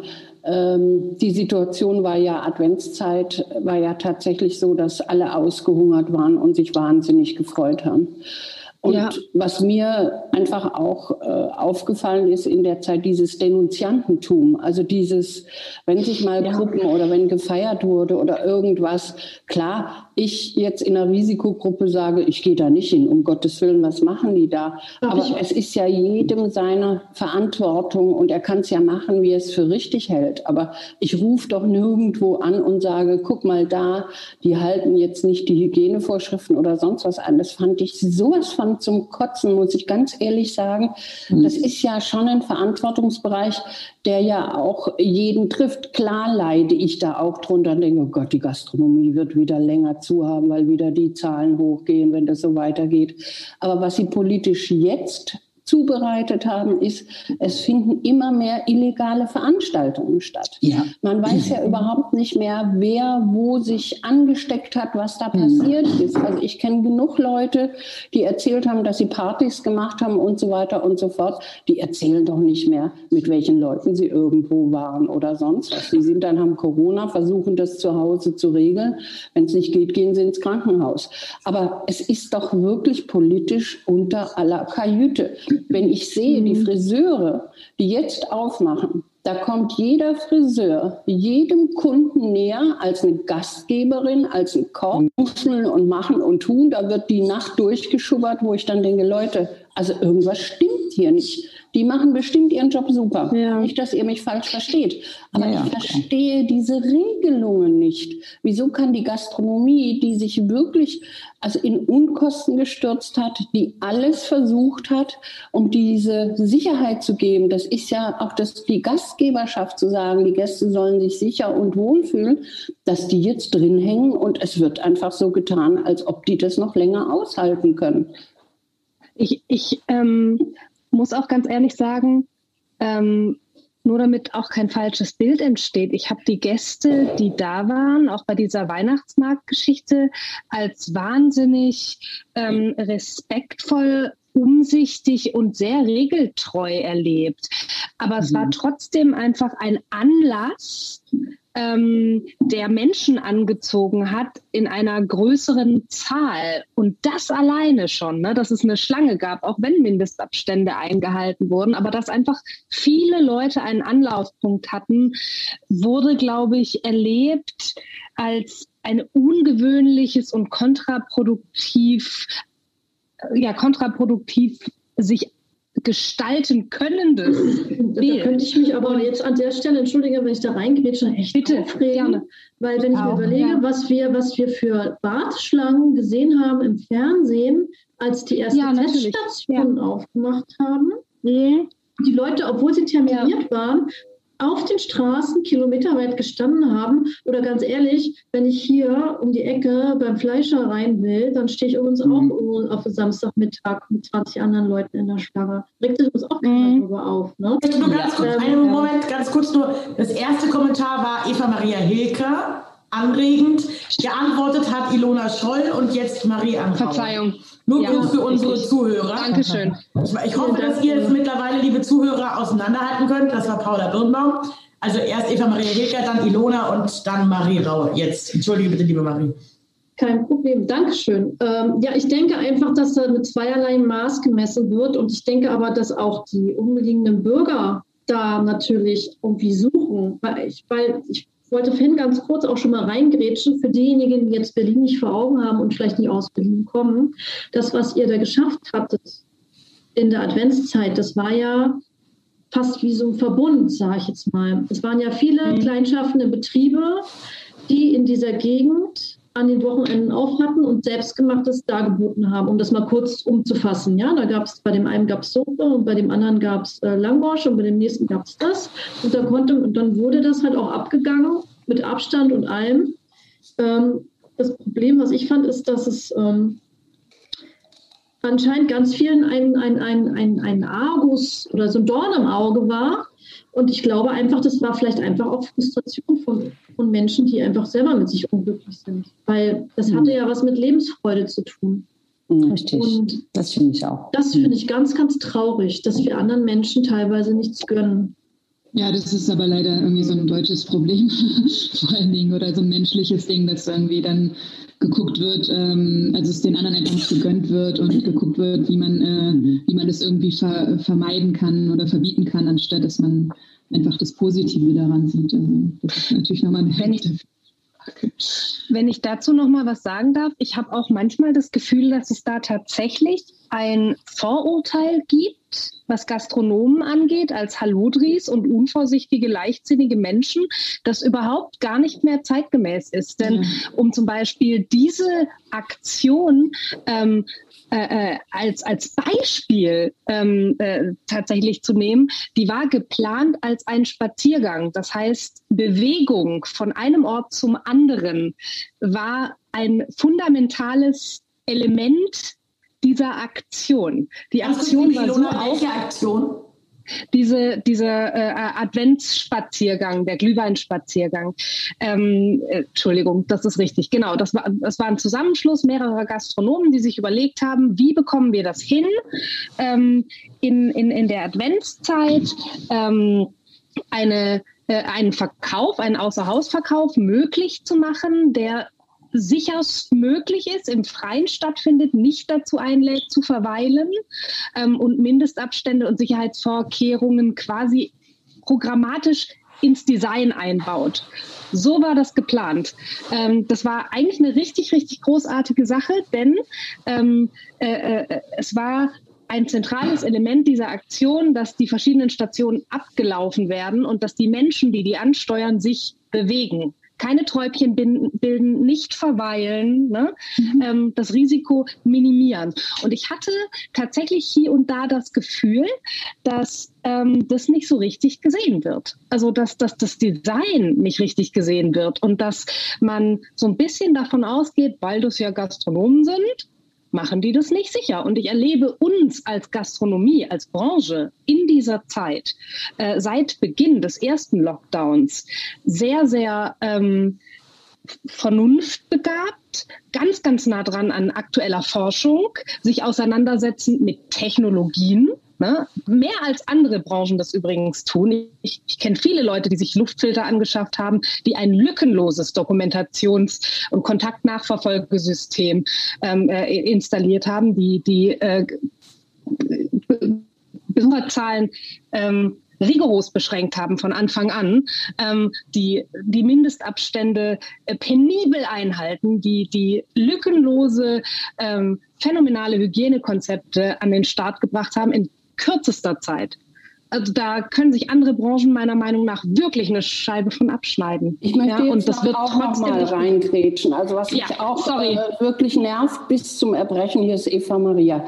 Ich muss ja einkaufen. Ich muss ja meine Lebensmittel, um irgendwie zu kochen und zu leben, einkaufen. Und die Sicherheitsmaßnahmen in den Supermärkten, die sind rudimentär. Und wenn du Pech hast, hast du wirklich verquere Leute, die dir in den Rücken husten oder irgendwie sonst mhm. irgendwas. Und das mhm. ist das, was mich so ähm, schockiert, dass ich denke, okay, das kriegen wir irgendwie hin, da sind wir tolerant. Aber wenn es um Gastronomie geht, wenn es wirklich darum geht, und es geht, ich habe es nie erlebt in der ganzen Zeit, dass ich irgend doch, ich habe es ein paar Mal erlebt, aber dann gehe ich auch nicht mehr hin. Aber äh, die meisten, 90 Prozent, sind sowas von perspektivisch auch äh, gepolt zu sagen, das ist unser Business. Also wir müssen da auch darauf achten, dass es gut läuft. Und ich verstehe also diese Politik nicht, die einfach gestern Abend, ich habe es mir gar nicht angehört, ich habe es mir heute Morgen angeguckt. Ich habe es mir gedacht, nachts um 24 Uhr sind sie online gegangen, Viertel vor zwölf. Ja. Ich habe es mir als Einschlafmusik sozusagen angetan. Und, Und ich muss ganz ehrlich sagen, ich war schockiert ähm, aufgrund auf der Aussage, äh, zwei Aussagen. Das eine ist, dass es in die Menschenrechte in Deutschland eingreifen würde, also es ist jetzt sehr pointiert, aber äh, eingreifen würde, die Menschen äh, können, man könnte keine Testpflicht äh, machen, sondern nur eine, eine Aufforderung oder eine Empfehlung, wo ich mir denke, aber wo ist denn da die Grundlage dafür, dass wir auferlegt bekommen werden, wenn denn nach äh, zwei Wochen die Inzidenz unter 100 ist und wir Außengastronomie irgendwann in den nächsten 1000 Wochen aufmachen dürfen und wir dann aber nur Gäste einlassen dürfen, wenn sie einen äh, negativen Schnelltest haben. Ähm, aber ich sie eigentlich nicht dazu auffordern kann, weil unsere Regierung uns gar nicht die äh, Vorgaben dafür gibt, dass es gesetzlich wirklich erlaubt ist. Also das, da, da, da kneift sich ja schon, weißt du, äh, also es ist ja schon total krank. Und dann die Aussage von Herrn Söder, also wir sollen jetzt mal alle, hm? und ähm, wir könnten jetzt, also die Bundesregierung könnte jetzt so eine Zahlen wie, dass die Krankenhäuser eigentlich nicht mehr so voll sind oder fast, äh, dass es runtergeht und dass ähm, die Auslastung immer weiter sinkt. Das könnte man jetzt in diese Zahlen nicht mit einbeziehen, weil das wäre viel zu aufwendig. Und da denke ich mir, aber wir haben doch diesen Lockdown eigentlich gemacht, weil die Krankenhäuser so voll sind und unsere Mitarbeiter, die das betreuen, diese ähm, fleißigen Menschen, die sich jeden Tag einfach auf diesen Virus aussetzen, überfordert sind, weil wir nicht genug Personal haben. Aber wenn die Krankenhäuserbetten immer leerer werden und leerer, weil die Menschen, die, die anfällig dafür sind, geimpft sind, dann verstehe ich nicht, warum wir das so krampfhaft zurückhalten müssen. Und aber dieses Nonchalante, das hat mich so gestört. Diese Aussage, damit können wir uns jetzt nicht auch noch beschäftigen. Wir können nicht alles mit einbeziehen, muss ich ganz ehrlich sagen, Leute. Aber ihr müsst doch aufhören. Wir müssen jeden Tag, wir müssen momentan, meine, mit der Terrasse, die wir ja jetzt irgendwie in, auf einem Parkplatz bauen, das ist jetzt das fünfte Konzept innerhalb von eines Jahres, was wir aus dem Boden stampfen müssen. Ähm, da frage ich mich, von uns wird eine Flexibilität erwartet, damit wir überleben, die die dann einfach nicht mitbringen. Und ich muss ganz ehrlich sagen, ich habe nur relativ wenig Verständnis dafür, was ist halt unsere Bundesregierung. Die haben sich dafür wählen lassen, um diese Entscheidungen zu treffen in unserem, in unserem Sinne. Und dann müssen sie jetzt ehrlich gesagt auch ganz deutlich gesagt den Hintern zusammenkneifen und das tun. Aber ja, da, die, Entschuldigung, das, ich spricht jetzt einmal Regine. Ja, Regine. Merken wir doch alle, dass es wirklich keine Unternehmer sind. Mhm. Ja, das Schlimme ist ja, halt, das stimmt. dass sie sich ja irgendwie, Unternehmer. Die lassen sich ja irgendwie beraten. Keine Unternehmer, Unternehmerfirmen, aber, aber schlecht, würde ich sagen. Und die kriegen Absolut. Geld dafür. Ich bin ja bei dir. Also wir merken doch, auch ich bin ja Unternehmer. Jeder, wir, wir merken doch alle, dass hier keine Unternehmer denken und, und Entscheidungen getroffen und werden, die niemand mehr von uns nachvollziehen äh, kann. Und wenn sie bis eins denken, denken sie aber nicht bis drei weiter, so ungefähr. Also mhm. wir stoßen ja alle an unsere Grenzen, weil sie irgendwie nicht das richtige Leben repräsentieren. Und das finde ich Berlin sprichst, wenn ich dazu ja. auch noch mal ganz kurz was sagen darf, Marie. Was mich auch immer so ein bisschen ärgert, ist, dass total vergessen wird, wir als Selbstständige eigentlich, ähm, die ja zurzeit zum Teil auch ihren Beruf nicht ausüben können, dürfen, wie auch immer. Wir haben jetzt irgendwie äh, eine Art Berufsverbot auferlegt bekommen. Und für uns gibt es keinerlei Ausgleich, wie wir unsere Fixkosten ähm, decken können. Und das hat nichts mehr, schon lange nichts mehr mit unternehmerischem Risiko zu tun. Mhm. Weil wenn ich ein scheiß Konzept habe und ich fahre damit an die Wand, dann ist das eine Sache.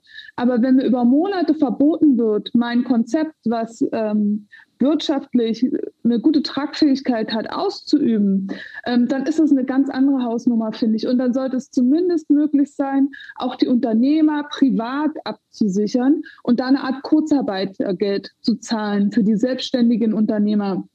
Ich finde alles andere da wird sich überhaupt keine Platte drum gemacht, wie wir jetzt unsere Versicherungen Anfang des Jahres gezahlt haben, äh, die wir so haben, wie wir unsere Kredite abzahlen, die der ein oder andere vielleicht hat, ja, oder Mieten oder wie auch immer. Jeder hat sein Päckchen zu tragen. Und ich finde, bei allem, ähm, was man natürlich auch an Hilfen für den eigenen Betrieb bekommt, ist es natürlich irgendwie auch noch was anderes, wie du als Privatperson abgesichert bist. Und auch, da geht es auch um Altersvorsorge und so weiter und so fort. Also das hat auch nichts mehr mit freier Marktwirtschaft zu tun, meiner Meinung nach, sondern das ist einfach jetzt der Punkt, wo ich sage, okay, das ist jetzt echt schon so ein langer Zeitraum, da kann ich das auch nicht mehr tolerieren, dass da nicht auch drauf geschaut wird. Und ich muss ganz kurz, also Paula spricht, ähm, im Vergleich der beiden Branchen möchte ich gerne sagen, dass mich das total wundert, weil ich kriege ja durch Marie diese Gastronomiebranche jetzt sehr eng mit, diese Verbote und auch natürlich als Konsument, dass ich nirgendwo hingehen darf. Aber da ich ja nun auch Schauspieler vertrete, Filme werden weitergedreht. Und Filmsets, mhm. möchte ich mal sagen, sind sehr groß. Da sind sehr viele Leute und sehr viele Gewerke bei der Arbeit. Die werden jeden Tag getestet. Die haben, ich möchte jetzt nicht sagen, dass Filme aufgehört, also das ist, das, also es ist eher pro Gastronomie und Film, weil die haben gute Konzepte, die müssen die einreichen. Da werden alle Schauspieler und alle Gewerke jeden Tag mit Schnelltests getestet und die drehen ihre Filme weiter. Das ist nur Verstehe nicht ganz genau, diese Branche läuft total normal weiter. Also natürlich gibt es manche, Entscheidungen. Ja, also gut, natürlich gibt es manche Finanzierungen, die platzen, das mag sein, aber generell wird weiter gedreht und alle werden getestet. Ich frage mich, warum kann man nicht auch sagen, die Restaurants dürfen weiter öffnen, wenn sie getestet werden? Und jetzt möchte ich ja noch mal was anderes einbringen und damit möchte ich die Runde jetzt auch beenden, weil ich glaube, alle ähm, aufgegessen haben und wir dann auf den nächsten Gang übergehen. Wenn man mal die Baubranche nimmt, da gibt es überhaupt gar keine Einschränkungen. Und glaubt mir bitte, dass da niemand jeden Tag getestet wird. Und die mhm. stehen alle überall drin nebeneinander ja. und arbeiten ohne Maske zusammen. Ohne, ja. dann teilweise auch ohne ja. Maske, genau. Und da, da redet überhaupt gar kein Mensch drüber. Und da möchte ich mal bitte wissen, wenn die acht Stunden nebeneinander stehen auf engstem Raum, wo denn da der Vorteil ist gegenüber uns, die wir als gastronomische Betriebe ähm, Hygienekonzepte haben mit Abstand, mit Desinfektion, mit Luftreinigern und äh, anderen Geschichten, mit, äh, mit äh, dass wir sagen, der darf rein, dann kann erst der nächste rein. Und also ich muss ganz ehrlich sagen, ähm, ich glaube, über das Thema können wir noch sehr, sehr lange sprechen. Deswegen würde ich jetzt hier mal einen kleinen Cut machen äh, für uns alle, für die Zuhörerinnen und Zuhörer und für uns. Und ich würde sagen, nach diesem sehr, also ich habe es sehr lecker gefunden, Zander. Ja, sehr, sehr, sehr lecker. Das ist wirklich sehr, sehr, sehr lecker. schön mal wieder einfach mal was zu essen, was man nicht selber gekocht hat. und ähm, ich würde sagen, wir gehen jetzt alle mal ganz kurz ins Off, bereiten jo. unseren Hauptgang vor und sehen uns in 10, 12 Minuten wieder hier.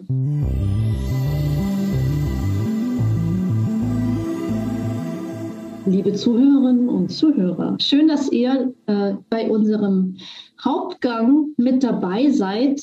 Wir haben uns alle wieder gerade zusammengesetzt und ähm, haben unser Essen äh, erwärmt, angerichtet mit ganz viel Liebe, noch zwischendurch ein paar Informationen ausgetauscht, noch den Wein dazu gestellt und wir werden jetzt zusammen, während wir über das nächste Thema reden, ähm, ein Kalb ähm, genießen, außer die Regine, die genießt Topinamur.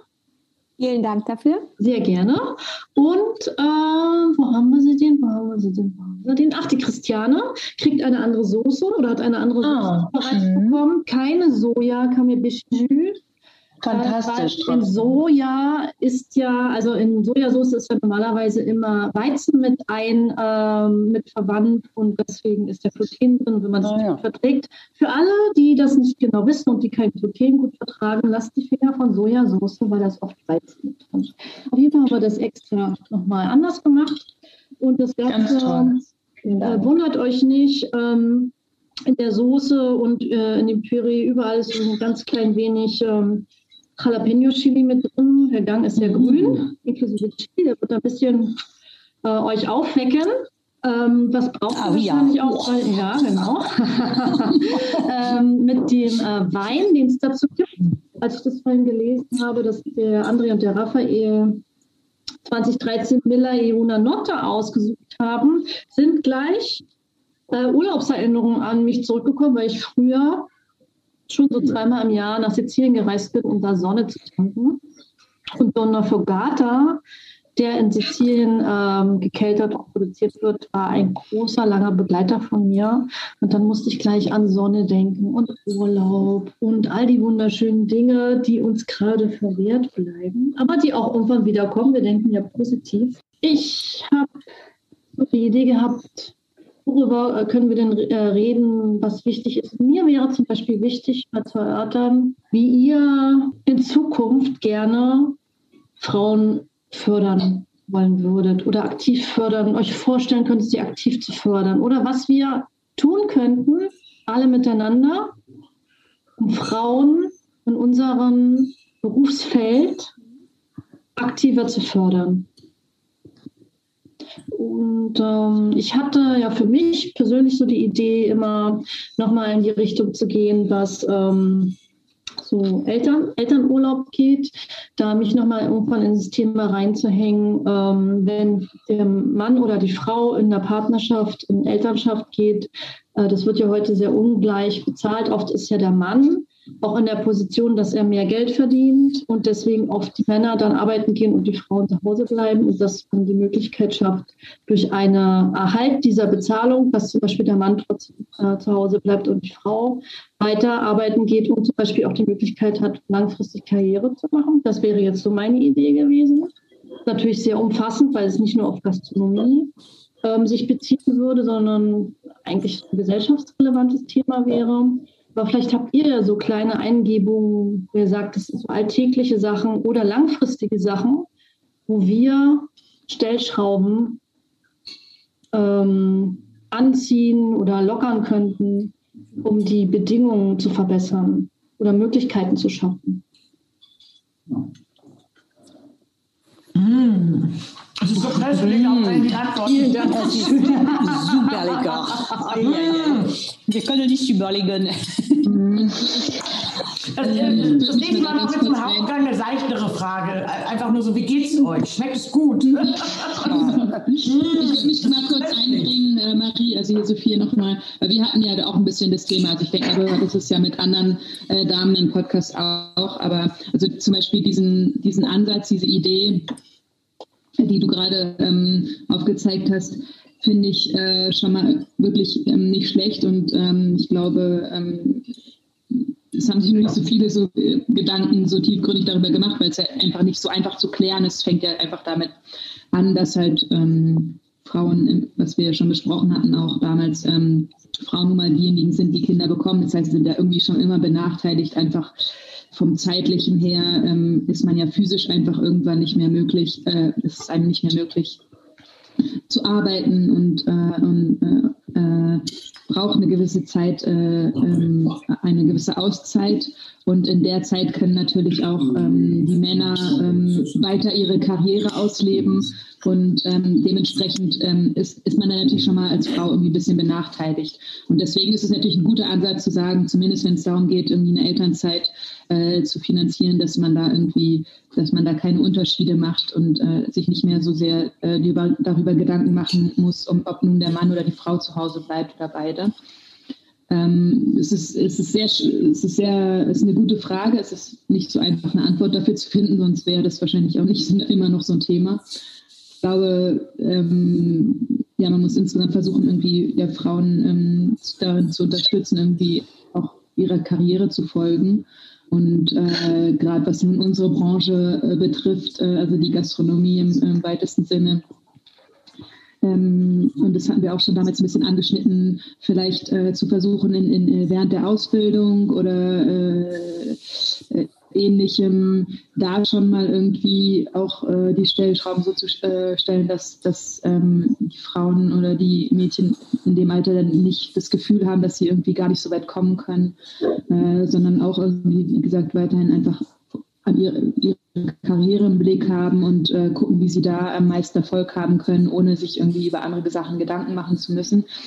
Aber parallel ist natürlich ähm, wieder das Arbeitsklima, Umfeld und ähm, mhm. die ganzen Voraussetzungen, was, was einfach ähm, ja eh schon unabhängig, ob nun von männlich oder weiblich, ähm, in der Gastronomie ein schwieriges Thema ist, weil es halt einfach harte äh, Arbeitsbedingungen sind, äh, lange Arbeitszeiten, auch wenn das natürlich eigentlich gesetzlich geregelt ist, ähm, Zeiten, zu denen andere Menschen normalerweise nicht arbeiten. Also das sind halt natürlich alles Grundvoraussetzungen, die insgesamt nicht so attraktiv sind und immer weniger werden, weil sich die Menschen im Moment äh, in diesen Generationen mehr Gedanken darüber machen und irgendwie vielleicht mehr Wahlmöglichkeiten haben oder denken, sie zu haben. Und da muss man halt einfach gucken, wie man das attraktiver machen kann, was ja zum Beispiel ähm, ihr, Marie, äh, in eurem Unternehmen ja als eine der Vorreiter sozusagen äh, für das, was man so mitbekommt, relativ gut schon umsetzt, dass ihr halt einfach ähm, Arbeitsbedingungen kreiert, die attraktiv sind äh, für Mitarbeiter und äh, die das halt einem dann ermöglichen, auch ähm, ja, über solche Sachen nachdenken zu können und den Beruf zu wählen, trotz, äh, trotz gewisser Umstände. Und ich glaube, daran muss man einfach noch viel mehr arbeiten, dass es einfach, dass es vollkommen normal wird, äh, überall, dass, äh, dass man sich die Arbeitszeiten vielleicht ähm, ein bisschen selber zu, äh, wie es seinem Lebensstandard ähm, entspricht, zurechtlegen kann und, ähm, und es halt nicht mehr diese äh, zwölf Stunden am Tag nachts und mhm. Wochenende und äh, Urlaub ist. Das ist halt einfach, äh, was einfach, klar, das, das, das ist einfach in der Industrie natürlich, ähm, kommt, äh, es gehört dazu irgendwie, aber man muss halt versuchen, in irgendeiner Form ähm, das den einzelnen Angestellten auch irgendwie so recht zu machen, dass man da relativ flexibel ist und die Leute, die das halt nicht so stört, dann eher ähm, vielleicht äh, die Schichten machen lässt, die, ähm, die halt andere Leute mit Familie und so weiter eher nicht so gerne machen. Also da sehr viel flexibler und einfach offener äh, zu sein. Das ist so das, das die einzigen Möglichkeiten, die ich im Moment sehe, um das irgendwie ein bisschen attraktiver zu machen und, und das dementsprechend auch vielleicht für Frauen, äh, die Frauen in dem, in, in dem Umfeld zu fördern. Sophia, wenn ich da. So, Entschuldigung, Eva Maria. Verzeihung. Genau, Janine spricht, Sophia, wenn ich da nochmal ergänzen darf. Ich finde den Ansatz total richtig und ich finde, um die Elternschaft kommen wir nicht herum, um den Gedanken, wie geht man äh, mit Müttern um in seinem Betrieb. Ähm, da muss sich jeder in seinem kleinen Kosmos erstmal Gedanken machen und ich finde, wenn jeder in seinem Kosmos erstmal arbeitet, ähm, und gewisse Sachen hinterfragt und die Menschen kennenlernt und wie wollen die ihre Elternrolle auch ausfüllen, ähm, das spielt ja auch oft eine Rolle und das gebe ich einmal äh, zu bedenken bei der Überlegung. Ähm, ich finde, es ist total wichtig, dass man diese flexibleren Modelle anbietet. Ähm, und ich finde deine Idee, äh, Marie, total super, dass man das Elterngeld ähm, einkommensunabhängig zahlen würde äh, bei den jeweiligen äh, Eltern ähm, sodass die Frau auch die Wahl hat. Aber es ist nun mal oft so, dass ähm, wenn du ein Kind bekommst, du möchtest auch bei deinem Kind sein, du möchtest ja. das Baby stillen. Mhm. Und ähm, das ist ein ganz großer Faktor, der uns, der sicher, ich kann ja nicht für jeden sprechen, aber der uns auf jeden Fall mal ein halbes Jahr, Jahr äh, rausnimmt aus mhm. der Nummer. Und ich finde, dann ist aber unser Job, ähm, zu schauen, wie kann ich die Person wieder integrieren, auch kompetenzorientiert integrieren in meinen Betrieb, sodass es jetzt nicht die Frühstücksmutti ist, wenn ich das mal so ganz überspitzt mhm. sagen darf, sondern die Person, die hat eine super Berufsausbildung, ähm, die bringt eine Kompetenz und einen Mehrwert für meinen Betrieb mit. Und ich muss mich jetzt mit dem Menschen auseinandersetzen, wie der weiterhin ähm, in einer Position stattfinden kann, die ihn auch, die ihn oder sie in dem Fall natürlich auch selber erfüllt. Ja, und ähm, was sich für sie äh, dann auch richtig anfühlt in ihrer Familienkonstellation und wie sie das dann auch ausüben kann und möchte. Und ich finde, es ist ein total wichtiger Punkt.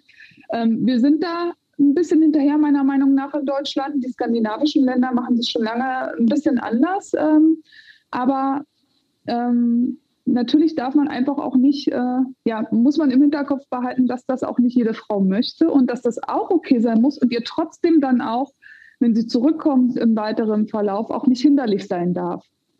Wie machen ja, die das dann in den skandinavischen ja. Ländern?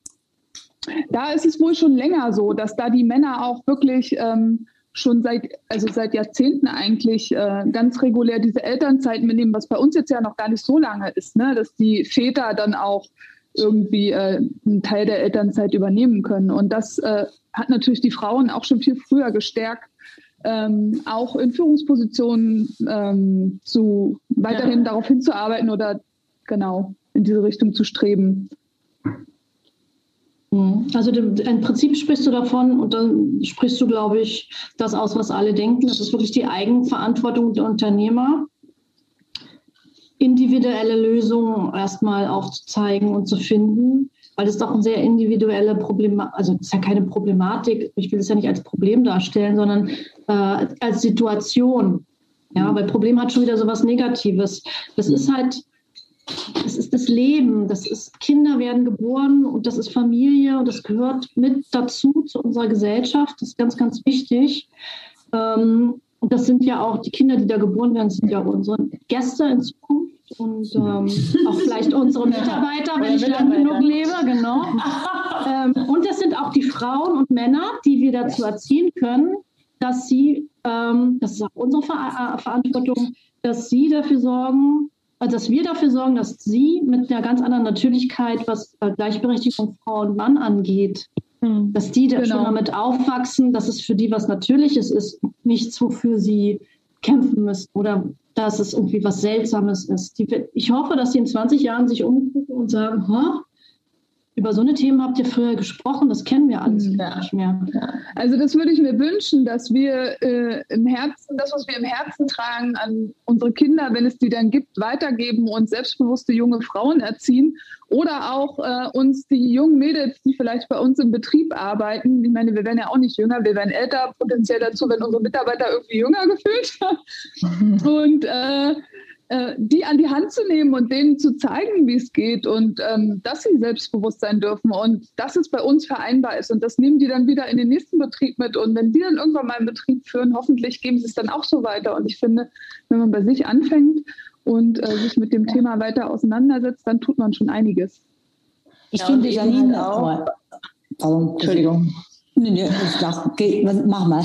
Ähm, ja, wir hatten da, darüber ja auch schon gesprochen, Marianne, äh, dieses Thema intern im Betrieb. Also selbst wenn man diese Möglichkeiten aufzeigt, dass dann auch total viel Kommunikation auch im Team intern benötigt wird, damit diese, sage ich mal, der gleichberechtigte Respekt den anderen Mitarbeitern gegenüber, auch wenn sie weniger Stunden arbeiten oder eben nach einer Mutterschaft oder wenn man auch in Elternzeit als Vater war, zurückkommt und vielleicht nur noch Teilzeit arbeitet, also nicht nur die Stelle zu schaffen, sondern auch intern im Team zu kommunizieren, dass diese Position trotzdem genauso viel Wert hat wie jede andere Position. Weil das ist schon, was ich regelmäßig mitbekommen habe, dass das so schnell, selbst wenn es nicht um Mutter- oder Elternschaft geht, wenn irgendwie das Gefühl aufkommt, darüber hatten wir ja auch gesprochen, ah, die da im Büro sind die Faulen oder so, die hängen da nur rum. Und so ist es ja gerade, wenn es dann um Elternurlaub geht, oder äh, nicht Urlaub, Entschuldigung, um Elternzeit.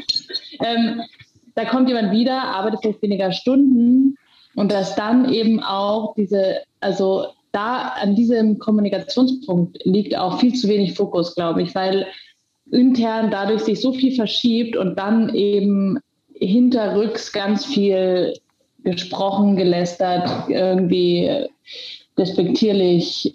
Also so, ich glaube, das ist auch ein wichtiger Punkt, der dazu gehört.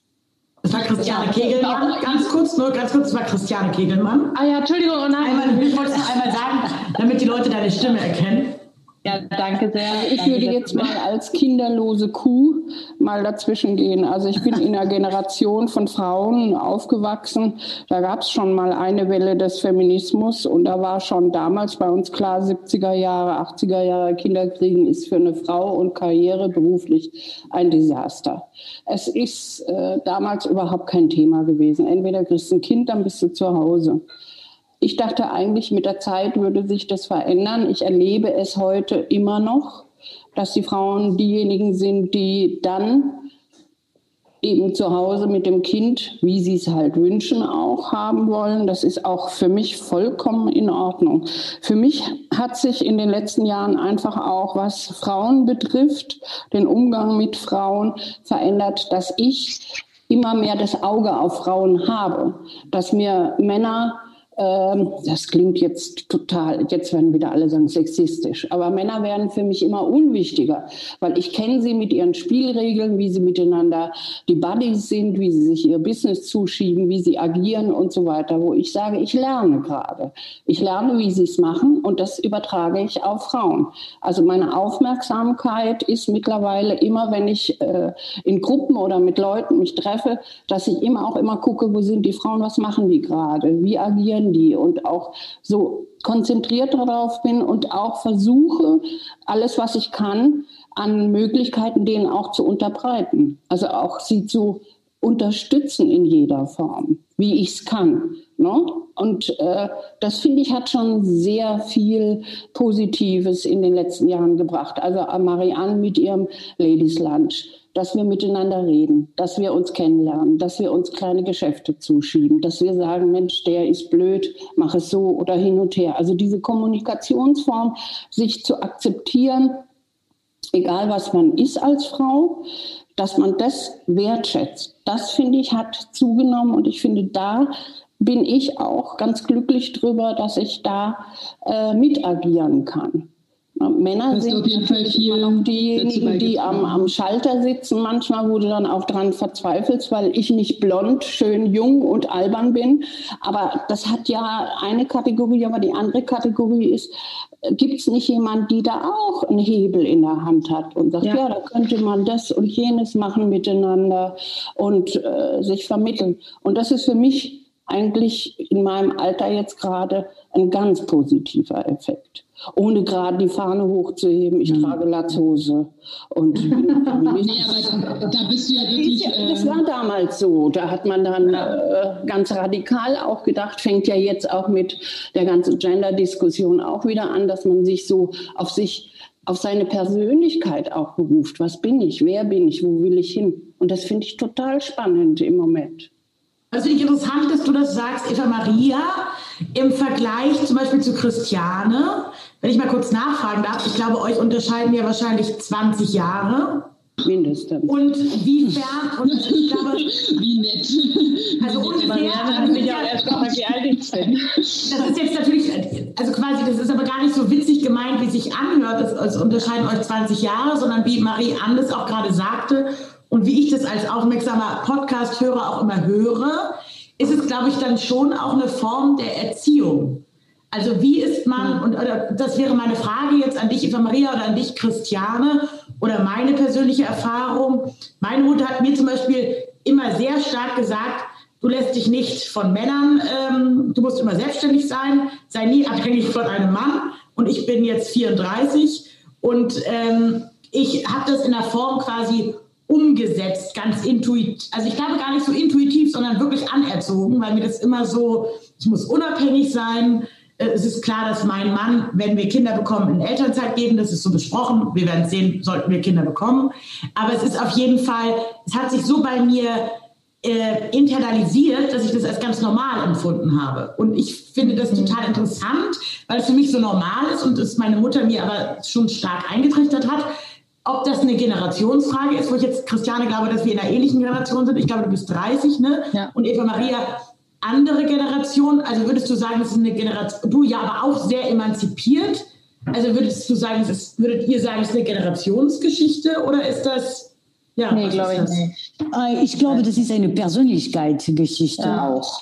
Und wie äh, Janine vorhin sagte, das ist, ist auch abhängig von seinem eigenen Kosmos. Also wenn man möchte als Frauen oder Mutter äh, sechs Monate oder ein Jahr zu Hause bleiben möchte, möchte man das so haben. Äh, und dann aber kommt man zurück in der Arbeit, äh, ähm, Welt, möchte aber wieder seinen Platz haben. Und ich kann nur für mich sprechen, aber ähm, ich habe damals Ilona in der Le Cochon Bourgeois gearbeitet. Und äh, nachts habe ich dort gearbeitet und tagsüber äh, auch gearbeitet und war genau in dem Moment, wo wir die Firma gegründet haben. Und dann war mein Mann da zu Hause die ganze Zeit.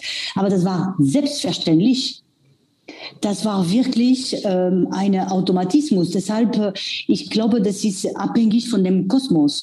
Und wenn eine ja. Person gut ist, möchte wieder arbeiten, egal Frau oder Mann, wenn der Mann zur Elternzeit nehmen möchte, weil er will, dass seine Frau ein bisschen vor der Grund geht. Das ist wirklich eine reine eigene Sache. Und ich glaube heutzutage, es ist sowieso ein Kampf. Also nicht nur heutzutage. Ja. Ich glaube aber schon auch, dass es, ähm, also es hat schon auch mit Erziehung zu tun, glaube ich. Also ich würde schon sagen, meine Mutter war auch immer sehr selbstständig, hat immer gearbeitet, hat das vielleicht nicht so sehr mir beigebracht äh, wie bei dir, Paula, aber es war schon immer ein Thema. Aber gleichzeitig habe ich immer noch, also kämpfe ich seit Jahren damit, dass ich immer das Gefühl habe, ich muss mich rechtfertigen. Mhm. Ich muss, ich hinterfrage erstmal, was ich vorhabe, weil äh, darf ich das überhaupt? Und solche, also schon diese typisch weiblichen Themen, das ist schon auch trotzdem ganz tief in mir drin. Und gleichzeitig ähm, führe ich eine Beziehung mit einem Mann, wo auch wahrscheinlich ziemlich, äh, ziemlich klar ist, dass wenn wir ein Kind kriegen, dass es nicht äh, hauptsächlich auf meiner Zeit läge, sondern dass es sehr ziemlich 50-50 aufgeteilt wäre, wenn nicht sogar 60-50 zu, dass er mehr machen würde, wie das jetzt auch schon fast der Fall ist. Aber da liegt es auch eher daran, dass wir uns so gut kennen und so, so, wir haben zwar oft nicht genug Zeit füreinander, aber wir haben, wir kennen uns sehr gut und wir gehen sehr stark aufeinander ein. Und ich glaube, dass da dann schon auch individuell die Beziehungen, wenn du dich sehr gut kennst und sehr gut miteinander agierst, dass dann automatisch auch das Agieren in der Familie und im Beruflichen automatisch einhergeht. Und wenn man eine Beziehung mit jemandem führt, der super klassisch, also wenn, ich würde wahrscheinlich, könnte ich gar nicht mit einem Mann zusammen sein, der total eine total konservative Haltung hätte und ein ganz klassisches Frau-Mann-Gebilde in sich tragen würde, weil es in meiner Welt, die ich lebe, gar nicht funktionieren würde. Und so also ich glaube, man ist geprägt, klar, von der Erziehung, man ist geprägt, aber auch von der Generation und dann sucht man sich halt die Menschen auch, im besten Falle zumindest findet man sie, die in einem, wo man sich gegenseitig auch stützen kann, in den,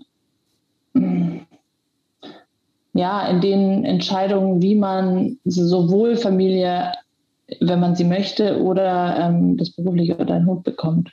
Aber, könnte, aber ich denke, mal, ich mal Alexandra kurz fragen. Alexandra Laubrinus, hier spricht Eva Maria. Alexandra, du bist ja, weiß ich gar nicht, du bist gar nicht so alt, oder? Du bist doch noch in DDR. Weil wie ich wahrscheinlich.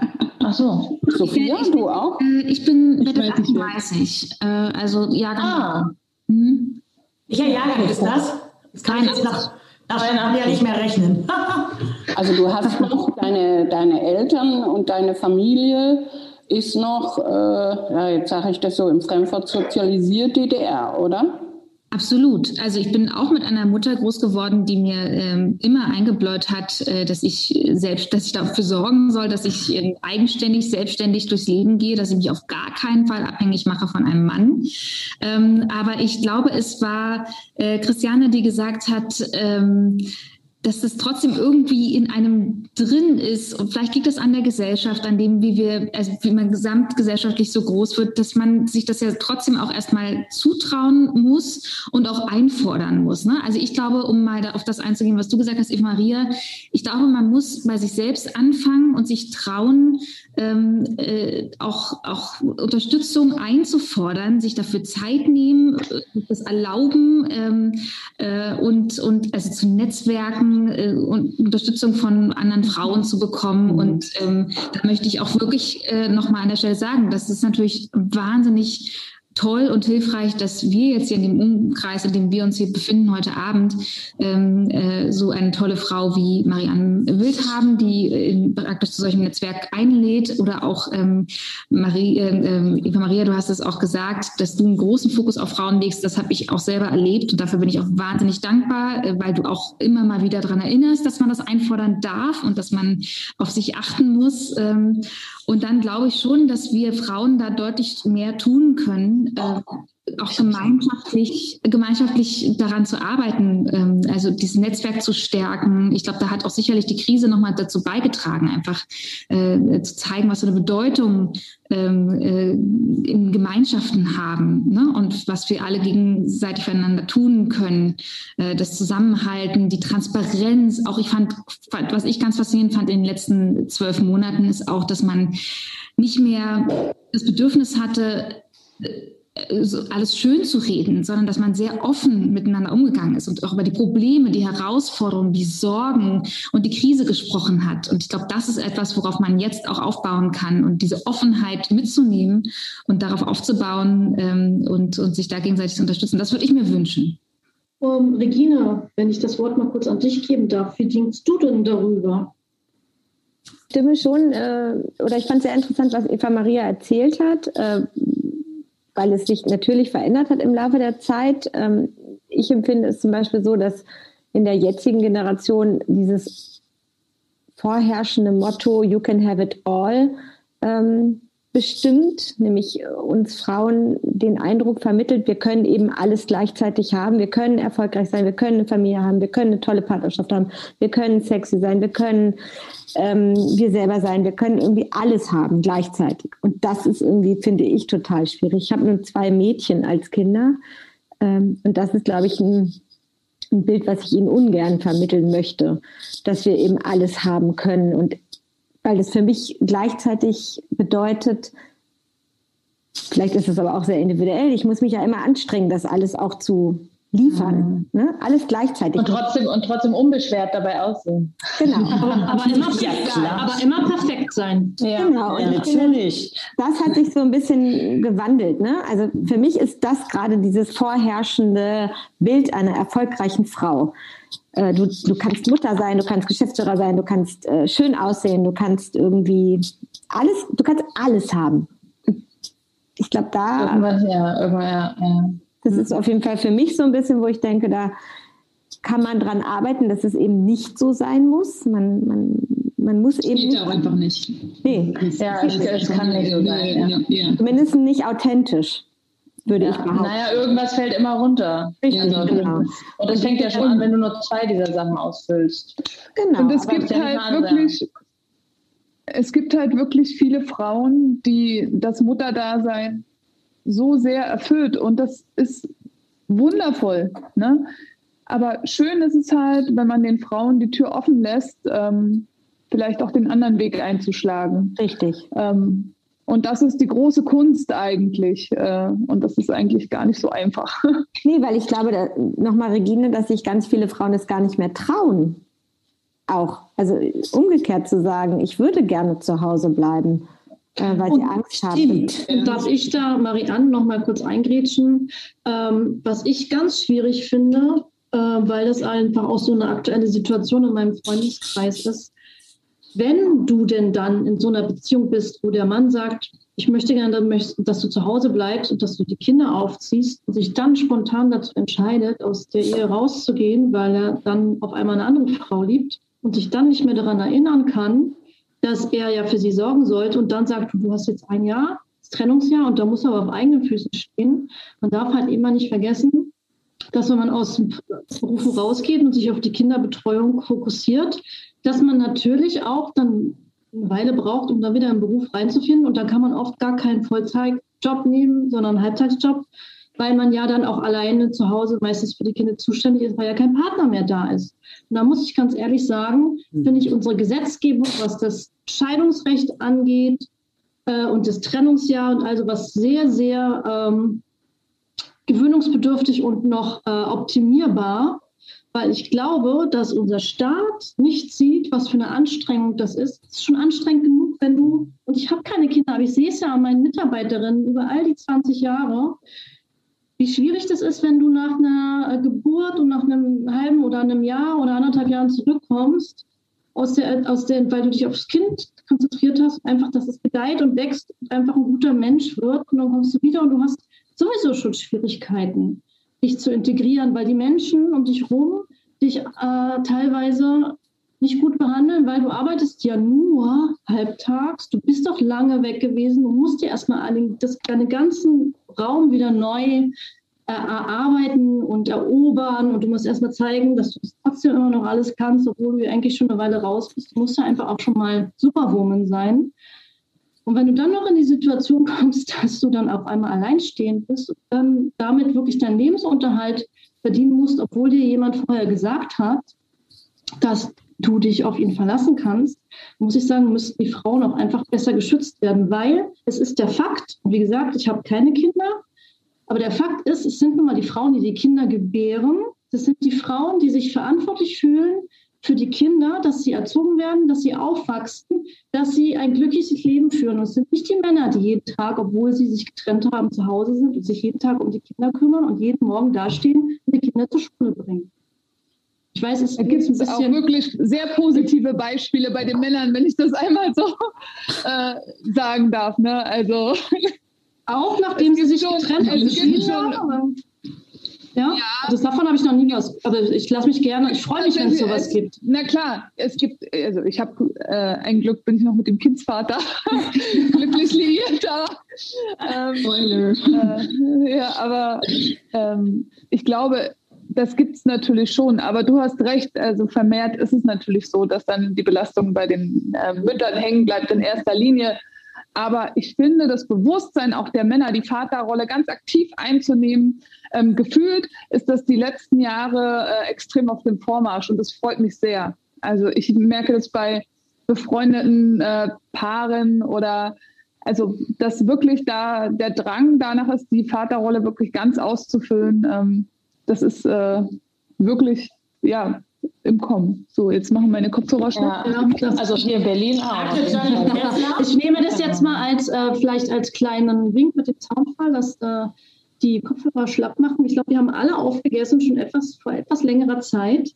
Ich ja. würde mal vorschlagen, dass wir unser Dessert noch zubereiten. Das dauert uns, glaube ich, nicht so lange.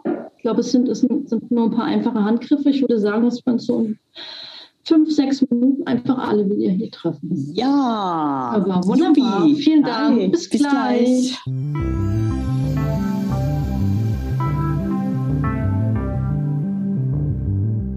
So, liebe Zuhörerinnen und Zuhörer und liebe Anwesenden. Ninnen, sagt man eigentlich Anwesenden? Ja, ich habe schon einen kleinen Champagner-Schlips, aber das darf ich auch.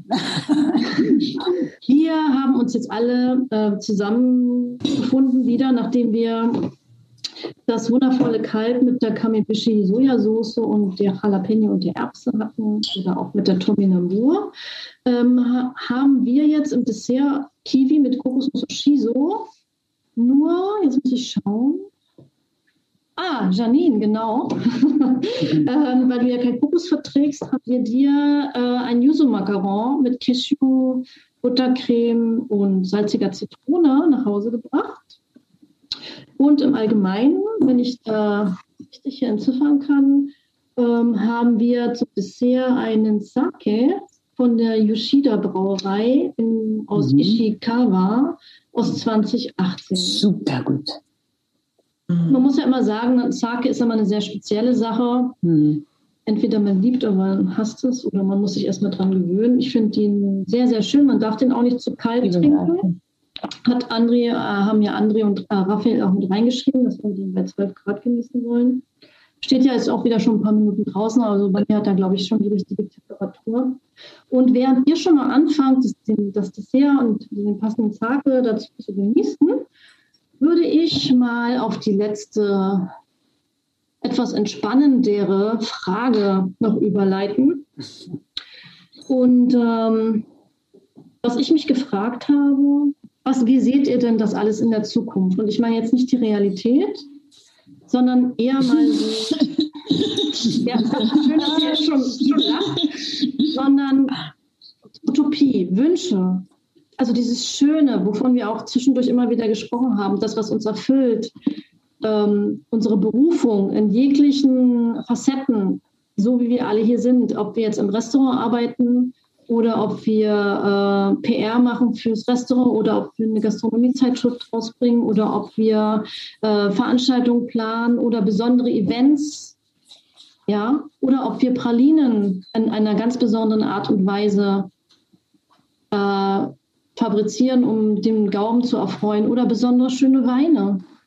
Ähm, unabhängig von diesem ganzen Corona-negativen Dingen, die uns mit Sicherheit noch eine Weile begleiten werden, gibt es auch mit Sicherheit Sachen, die wir uns erträumen. Ja, Lasst uns Utopie. träumen. Ja, genau, eine Utopie. Du hast es verstanden, Alexander. Hast du eine Utopie?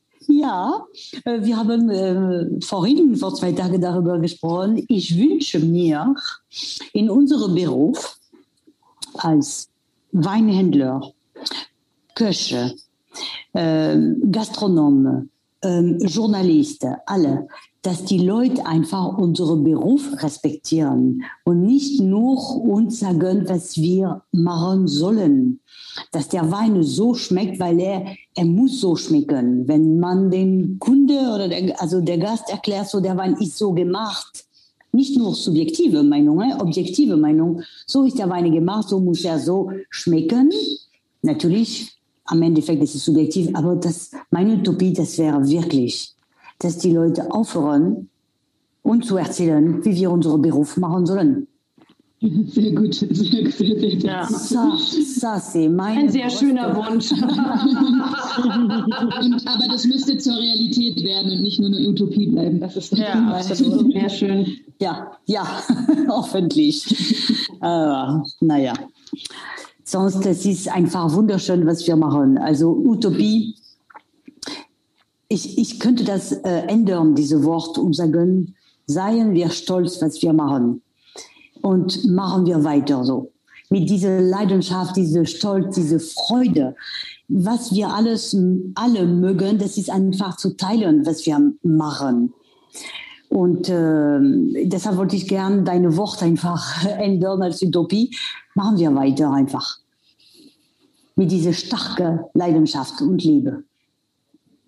Dem schließe ich mich aber auch gerne an, Regine. Ich finde, ähm, wenn uns alle diese letzten Monate etwas gelehrt haben, dann ist es ja, dass jeder die Möglichkeit hatte, mehr denn je zu hinterfragen, ob das, was wir machen, das ist, was wir wirklich machen wollen. Also jeder für sich. Mhm. Ähm, nochmal hinterfragen, in sich gehen, reflektieren, äh, gucken, bin ich da, wo ich bin, richtig? Will ich woanders hingehen? Mhm. Möchte ich irgendwas verändern? Und ich schließe mich da Alexandra an. Für mich wäre es schön, wenn wir einfach weitermachen könnten. Mhm. Ähm, vorausgesetzt natürlich, man möchte da weitermachen, wo man aufgehört hat. Oder stehen geblieben, mhm. sagen wir mal so. Das wäre schon toll. Ja. ja. Und es ist ja momentan auch noch Utopie. Meine Utopie wäre, ja, stimmt. Meine Utopie also wäre, Paula, ich möchte in diesem Dessert baden gehen. ich auch. Das kann man, Paula. Im Olympiastadion möchte ich es gefüllt haben und reinspringen vom 3-Meter-Turm. Oh, mmh, ich auch. Ich komme mit. Das ist wirklich sehr gut. Also es wird ja die, äh, direkt anknüpfen an die anderen ähm, äh, Einwürfe. Ähm, letztendlich einfach ähm, ja, nicht nur das machen aus Leidenschaft, weil letztendlich haben wir im besten Fall alle angefangen, diesen Beruf auszuüben aus einer gewissen Leidenschaft und Passion heraus.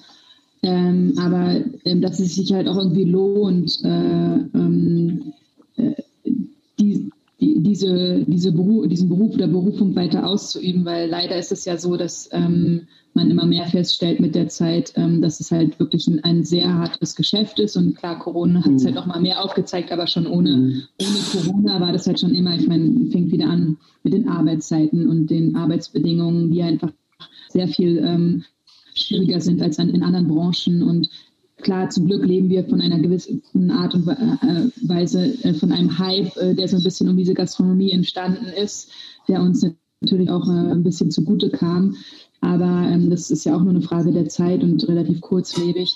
Aber letztendlich ist es halt nach wie vor immer noch nicht wirklich so richtig anerkannt äh, ähm, als äh, normaler Beruf oder wie auch immer man das nennen will. Äh, man hat es sehr schwer und ähm, man hat schwere Bedingungen und äh, es ist einfach kein Geschäft, mit dem man wirklich äh, reich wird oder ähm, ja. es sich einfach leben lässt. Okay, da, deswegen macht man es ja auch nicht unbedingt im besten Fall, aber letztendlich äh, muss man ja auch einfach realistisch bleiben und klar und auch wieder ähm, das Thema, je älter man wird, desto, desto mehr merkt man halt auch einfach, dass äh, eine Leidenschaft nicht unbedingt leider ähm, alles ist und man nicht unbedingt davon äh, nur von Luft und Liebe leben kann.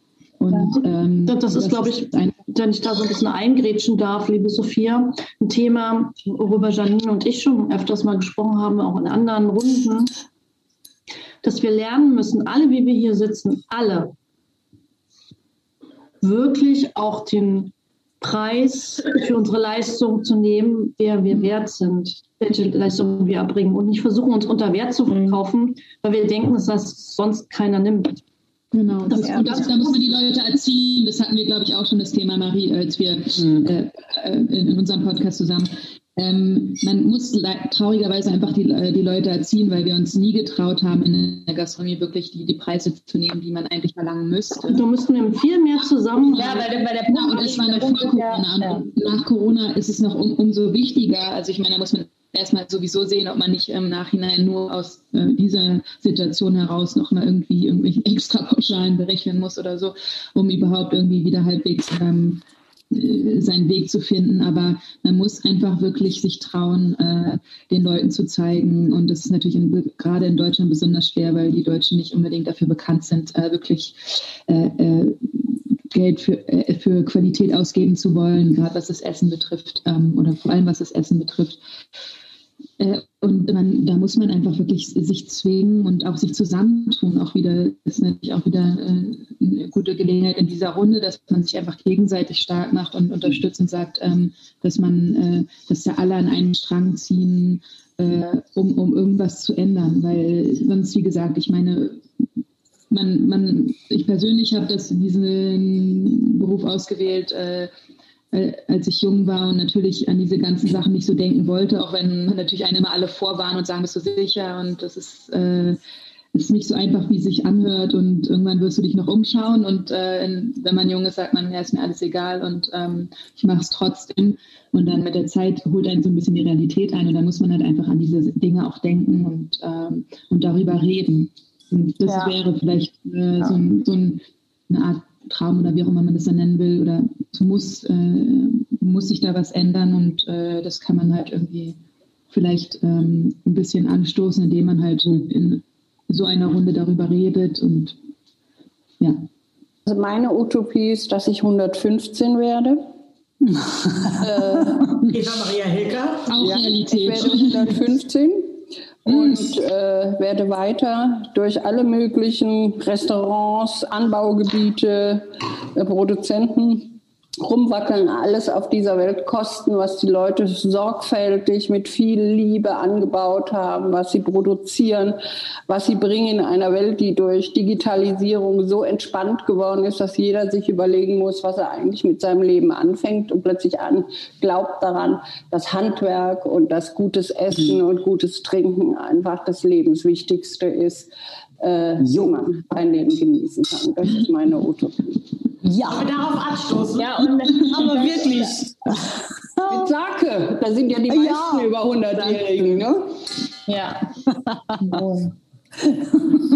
und das, Christiane, hier nochmal auch, also dieser Punkt, den Sophia auch angesprochen hat, dieses, eigentlich müsste alles nochmal einen Schritt teurer sein, weil gerade jetzt ja auch in der Pandemie sich auch nochmal raus, oder in so einer Extremsituation sich auch nochmal rausgestellt hat, dass eben weil die Branche auch so getränkt ist von, ja, man kann nicht so viel Gehalt zahlen. Zum Glück gibt es Trinkgeld. Aber ohne das Trinkgeld und dann in einer, in einer Kurzarbeit zu stecken, zum Beispiel diese Grundlebensbasis eben nicht mehr so viel ist, diese Absicherung oder auch Rente, also auch diese ganzen Sozialabsicherungen und dass das sozusagen diese, das der Gast gerne fein essen geht oder es sich gut gehen lässt, aber nicht respektiert, dass die Mitarbeiter dahinter eben, dass das auch Menschen sind, die sehr hart an der Sache arbeiten. Also da muss immer noch ganz viel passieren. Und ich glaube, so klar, das ist irgendwie echt schwierig, gerade in Deutschland, aber es ist total wichtig, weil wenn ich mitbekomme, wie viele im Umfeld, alle leben für die Passion und niemand würde sich beschweren. Aber trotzdem ist es am Ende so, dass wenn die Person, die dafür arbeitet, sich selbst kaum leisten kann, auch mal in den Genuss zu kommen von dem, was, was, was sie selbst, äh, sie oder er selbst Tag ein, Tag aus leistet, das ist auch wirklich furchtbar. Und das hat eben auch so viel dann mit diesem Bewusstsein von außen, dass sozusagen diese das, was dahinter steckt, ist eben doch sehr viel mehr als, ähm, ja, also da muss, glaube ich, auch echt noch viel passieren. Weil es langfristig gesehen eigentlich nicht sein kann, dass diese Berufe so, so schlecht abgesichert sind. Bestimmt. Ich habe auch das Gefühl, das hatte mir Marie gesagt im Thema der Kurzarbeit, wie ihr eure Mitarbeiter auf 100 Prozent aufgestockt habt dass das unter anderem ein Grund Ausnahme. war, weil ja das Trinkgeld wegfällt. Es ist den Leuten, glaube ich, gar nicht so klar, wie stark die Menschen von Trinkgeld auch abhängig sind. Ja. Und das ist irgendwie eine schwierige Lösung. Ne? Also das kann eigentlich nicht die langfristige Lösung sein, dass ein Mitarbeiter auf das Trinkgeld so angewiesen ist, was natürlich auch nicht der Unternehmer leisten kann, das abzufedern, aber irgendwie das System, ja. muss das System klarer oder auch mhm. den Gästen klarer sein, dass das Trinkgeld da, damit dazugehört. Ne? Ich möchte aber mal an der Stelle ein bisschen optimistischer äh, sein, weil ich glaube nämlich tatsächlich, dass die Krise zumindest bewirkt hat, dass es ähm, eine, ähm, eine sehr viel stärkere Wertschätzung gegenüber der Rolle äh, von Gastronomie in unserem Leben äh, gibt. Und zwar, dass Gastronomie eigentlich im Prinzip eine Art von Plattform für unser gesellschaftliches Leben ist. Und äh, wir, haben, wir sind damit eingestiegen heute Abend, haben gesagt, äh, Gastronomie ist Kultur. Es ist, wir reden hier über Esskultur. Es ist Teil unseres, äh, unseres ja, sozialen Lebens.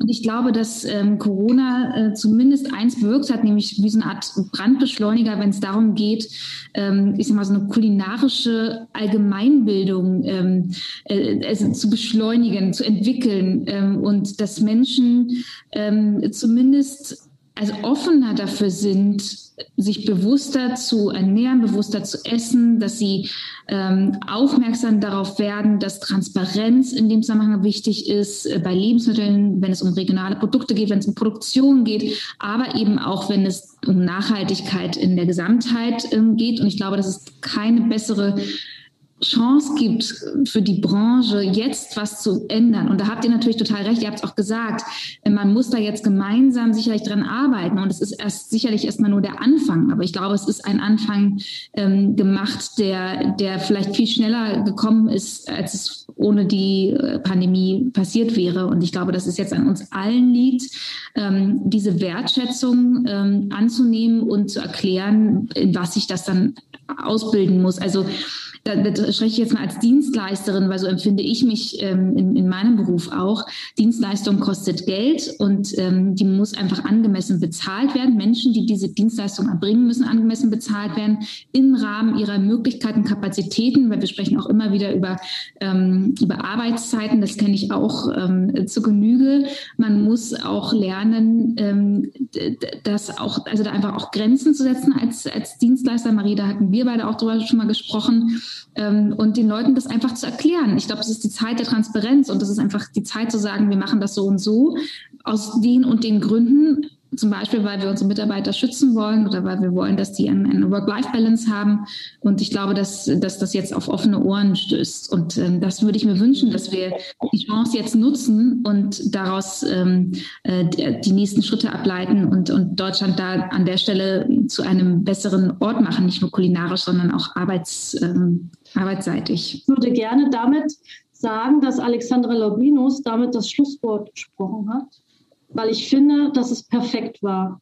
Ich finde, dass so in den letzten zwei Minuten wirklich eine ganz tolle Zusammenfassung von dem, wo wir haben ganz viel über die aktuelle Situation gesprochen, von dem, was passiert ist, und du hast von der Zukunft gesprochen, dass wir die Situation jetzt nutzen, positiv nutzen und zusammen stark sind und uns zusammen positionieren. Ich finde das vielleicht etwas, was wir alle hier rausnehmen sollten heute Abend, dass wenn wir wieder aufmachen, dass wir alle daran denken, dass wir uns nicht unter Wert verkaufen und unsere Mitarbeiter nicht unter Wert verkaufen.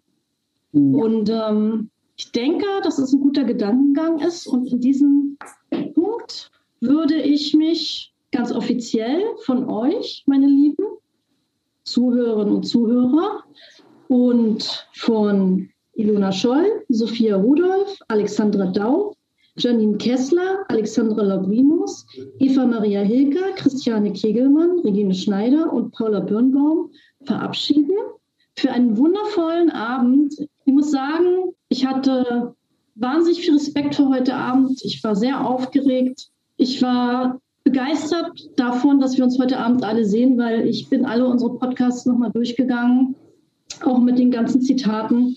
Mir ist aufgefallen, welche tolle Gespräche wir geführt haben, was für tolle Menschen ihr einfach seid, unabhängig davon, dass ihr Frauen seid. Schöner Zufall. und, ähm, dass es so wertvoll ist, dass wir diese Gespräche führen. Und ich hoffe, dass wir das ähm, auch vielleicht nächstes Jahr über diese Jahreszeit äh, nochmal machen können oder vielleicht ein bisschen mehr in Frühling gezogen im Rahmen eines hoffentlich Ladies Lunches oder nochmal, falls die Situation es sich ergibt, eines digitalen Podcasts. Ich würde sehr freuen, mich sehr freuen, wenn ihr dieser Einladung folgen würdet. Und ich bedanke mich wirklich recht herzlich von ganzem, ganzem, ganzem Herzen für diesen wunderschönen, sehr ehrlichen, offenen Abend. Ich hätte es mir einfach nicht besser wünschen können. Herzlichen Dank und ich wünsche euch noch eine gute Nacht. Vielen Dank. Danke, danke, liebe Danke. Wow. Ja. Frauen in der Gastronomie. Marianne Wild im Gespräch mit spannenden Frauen der Gastronomie.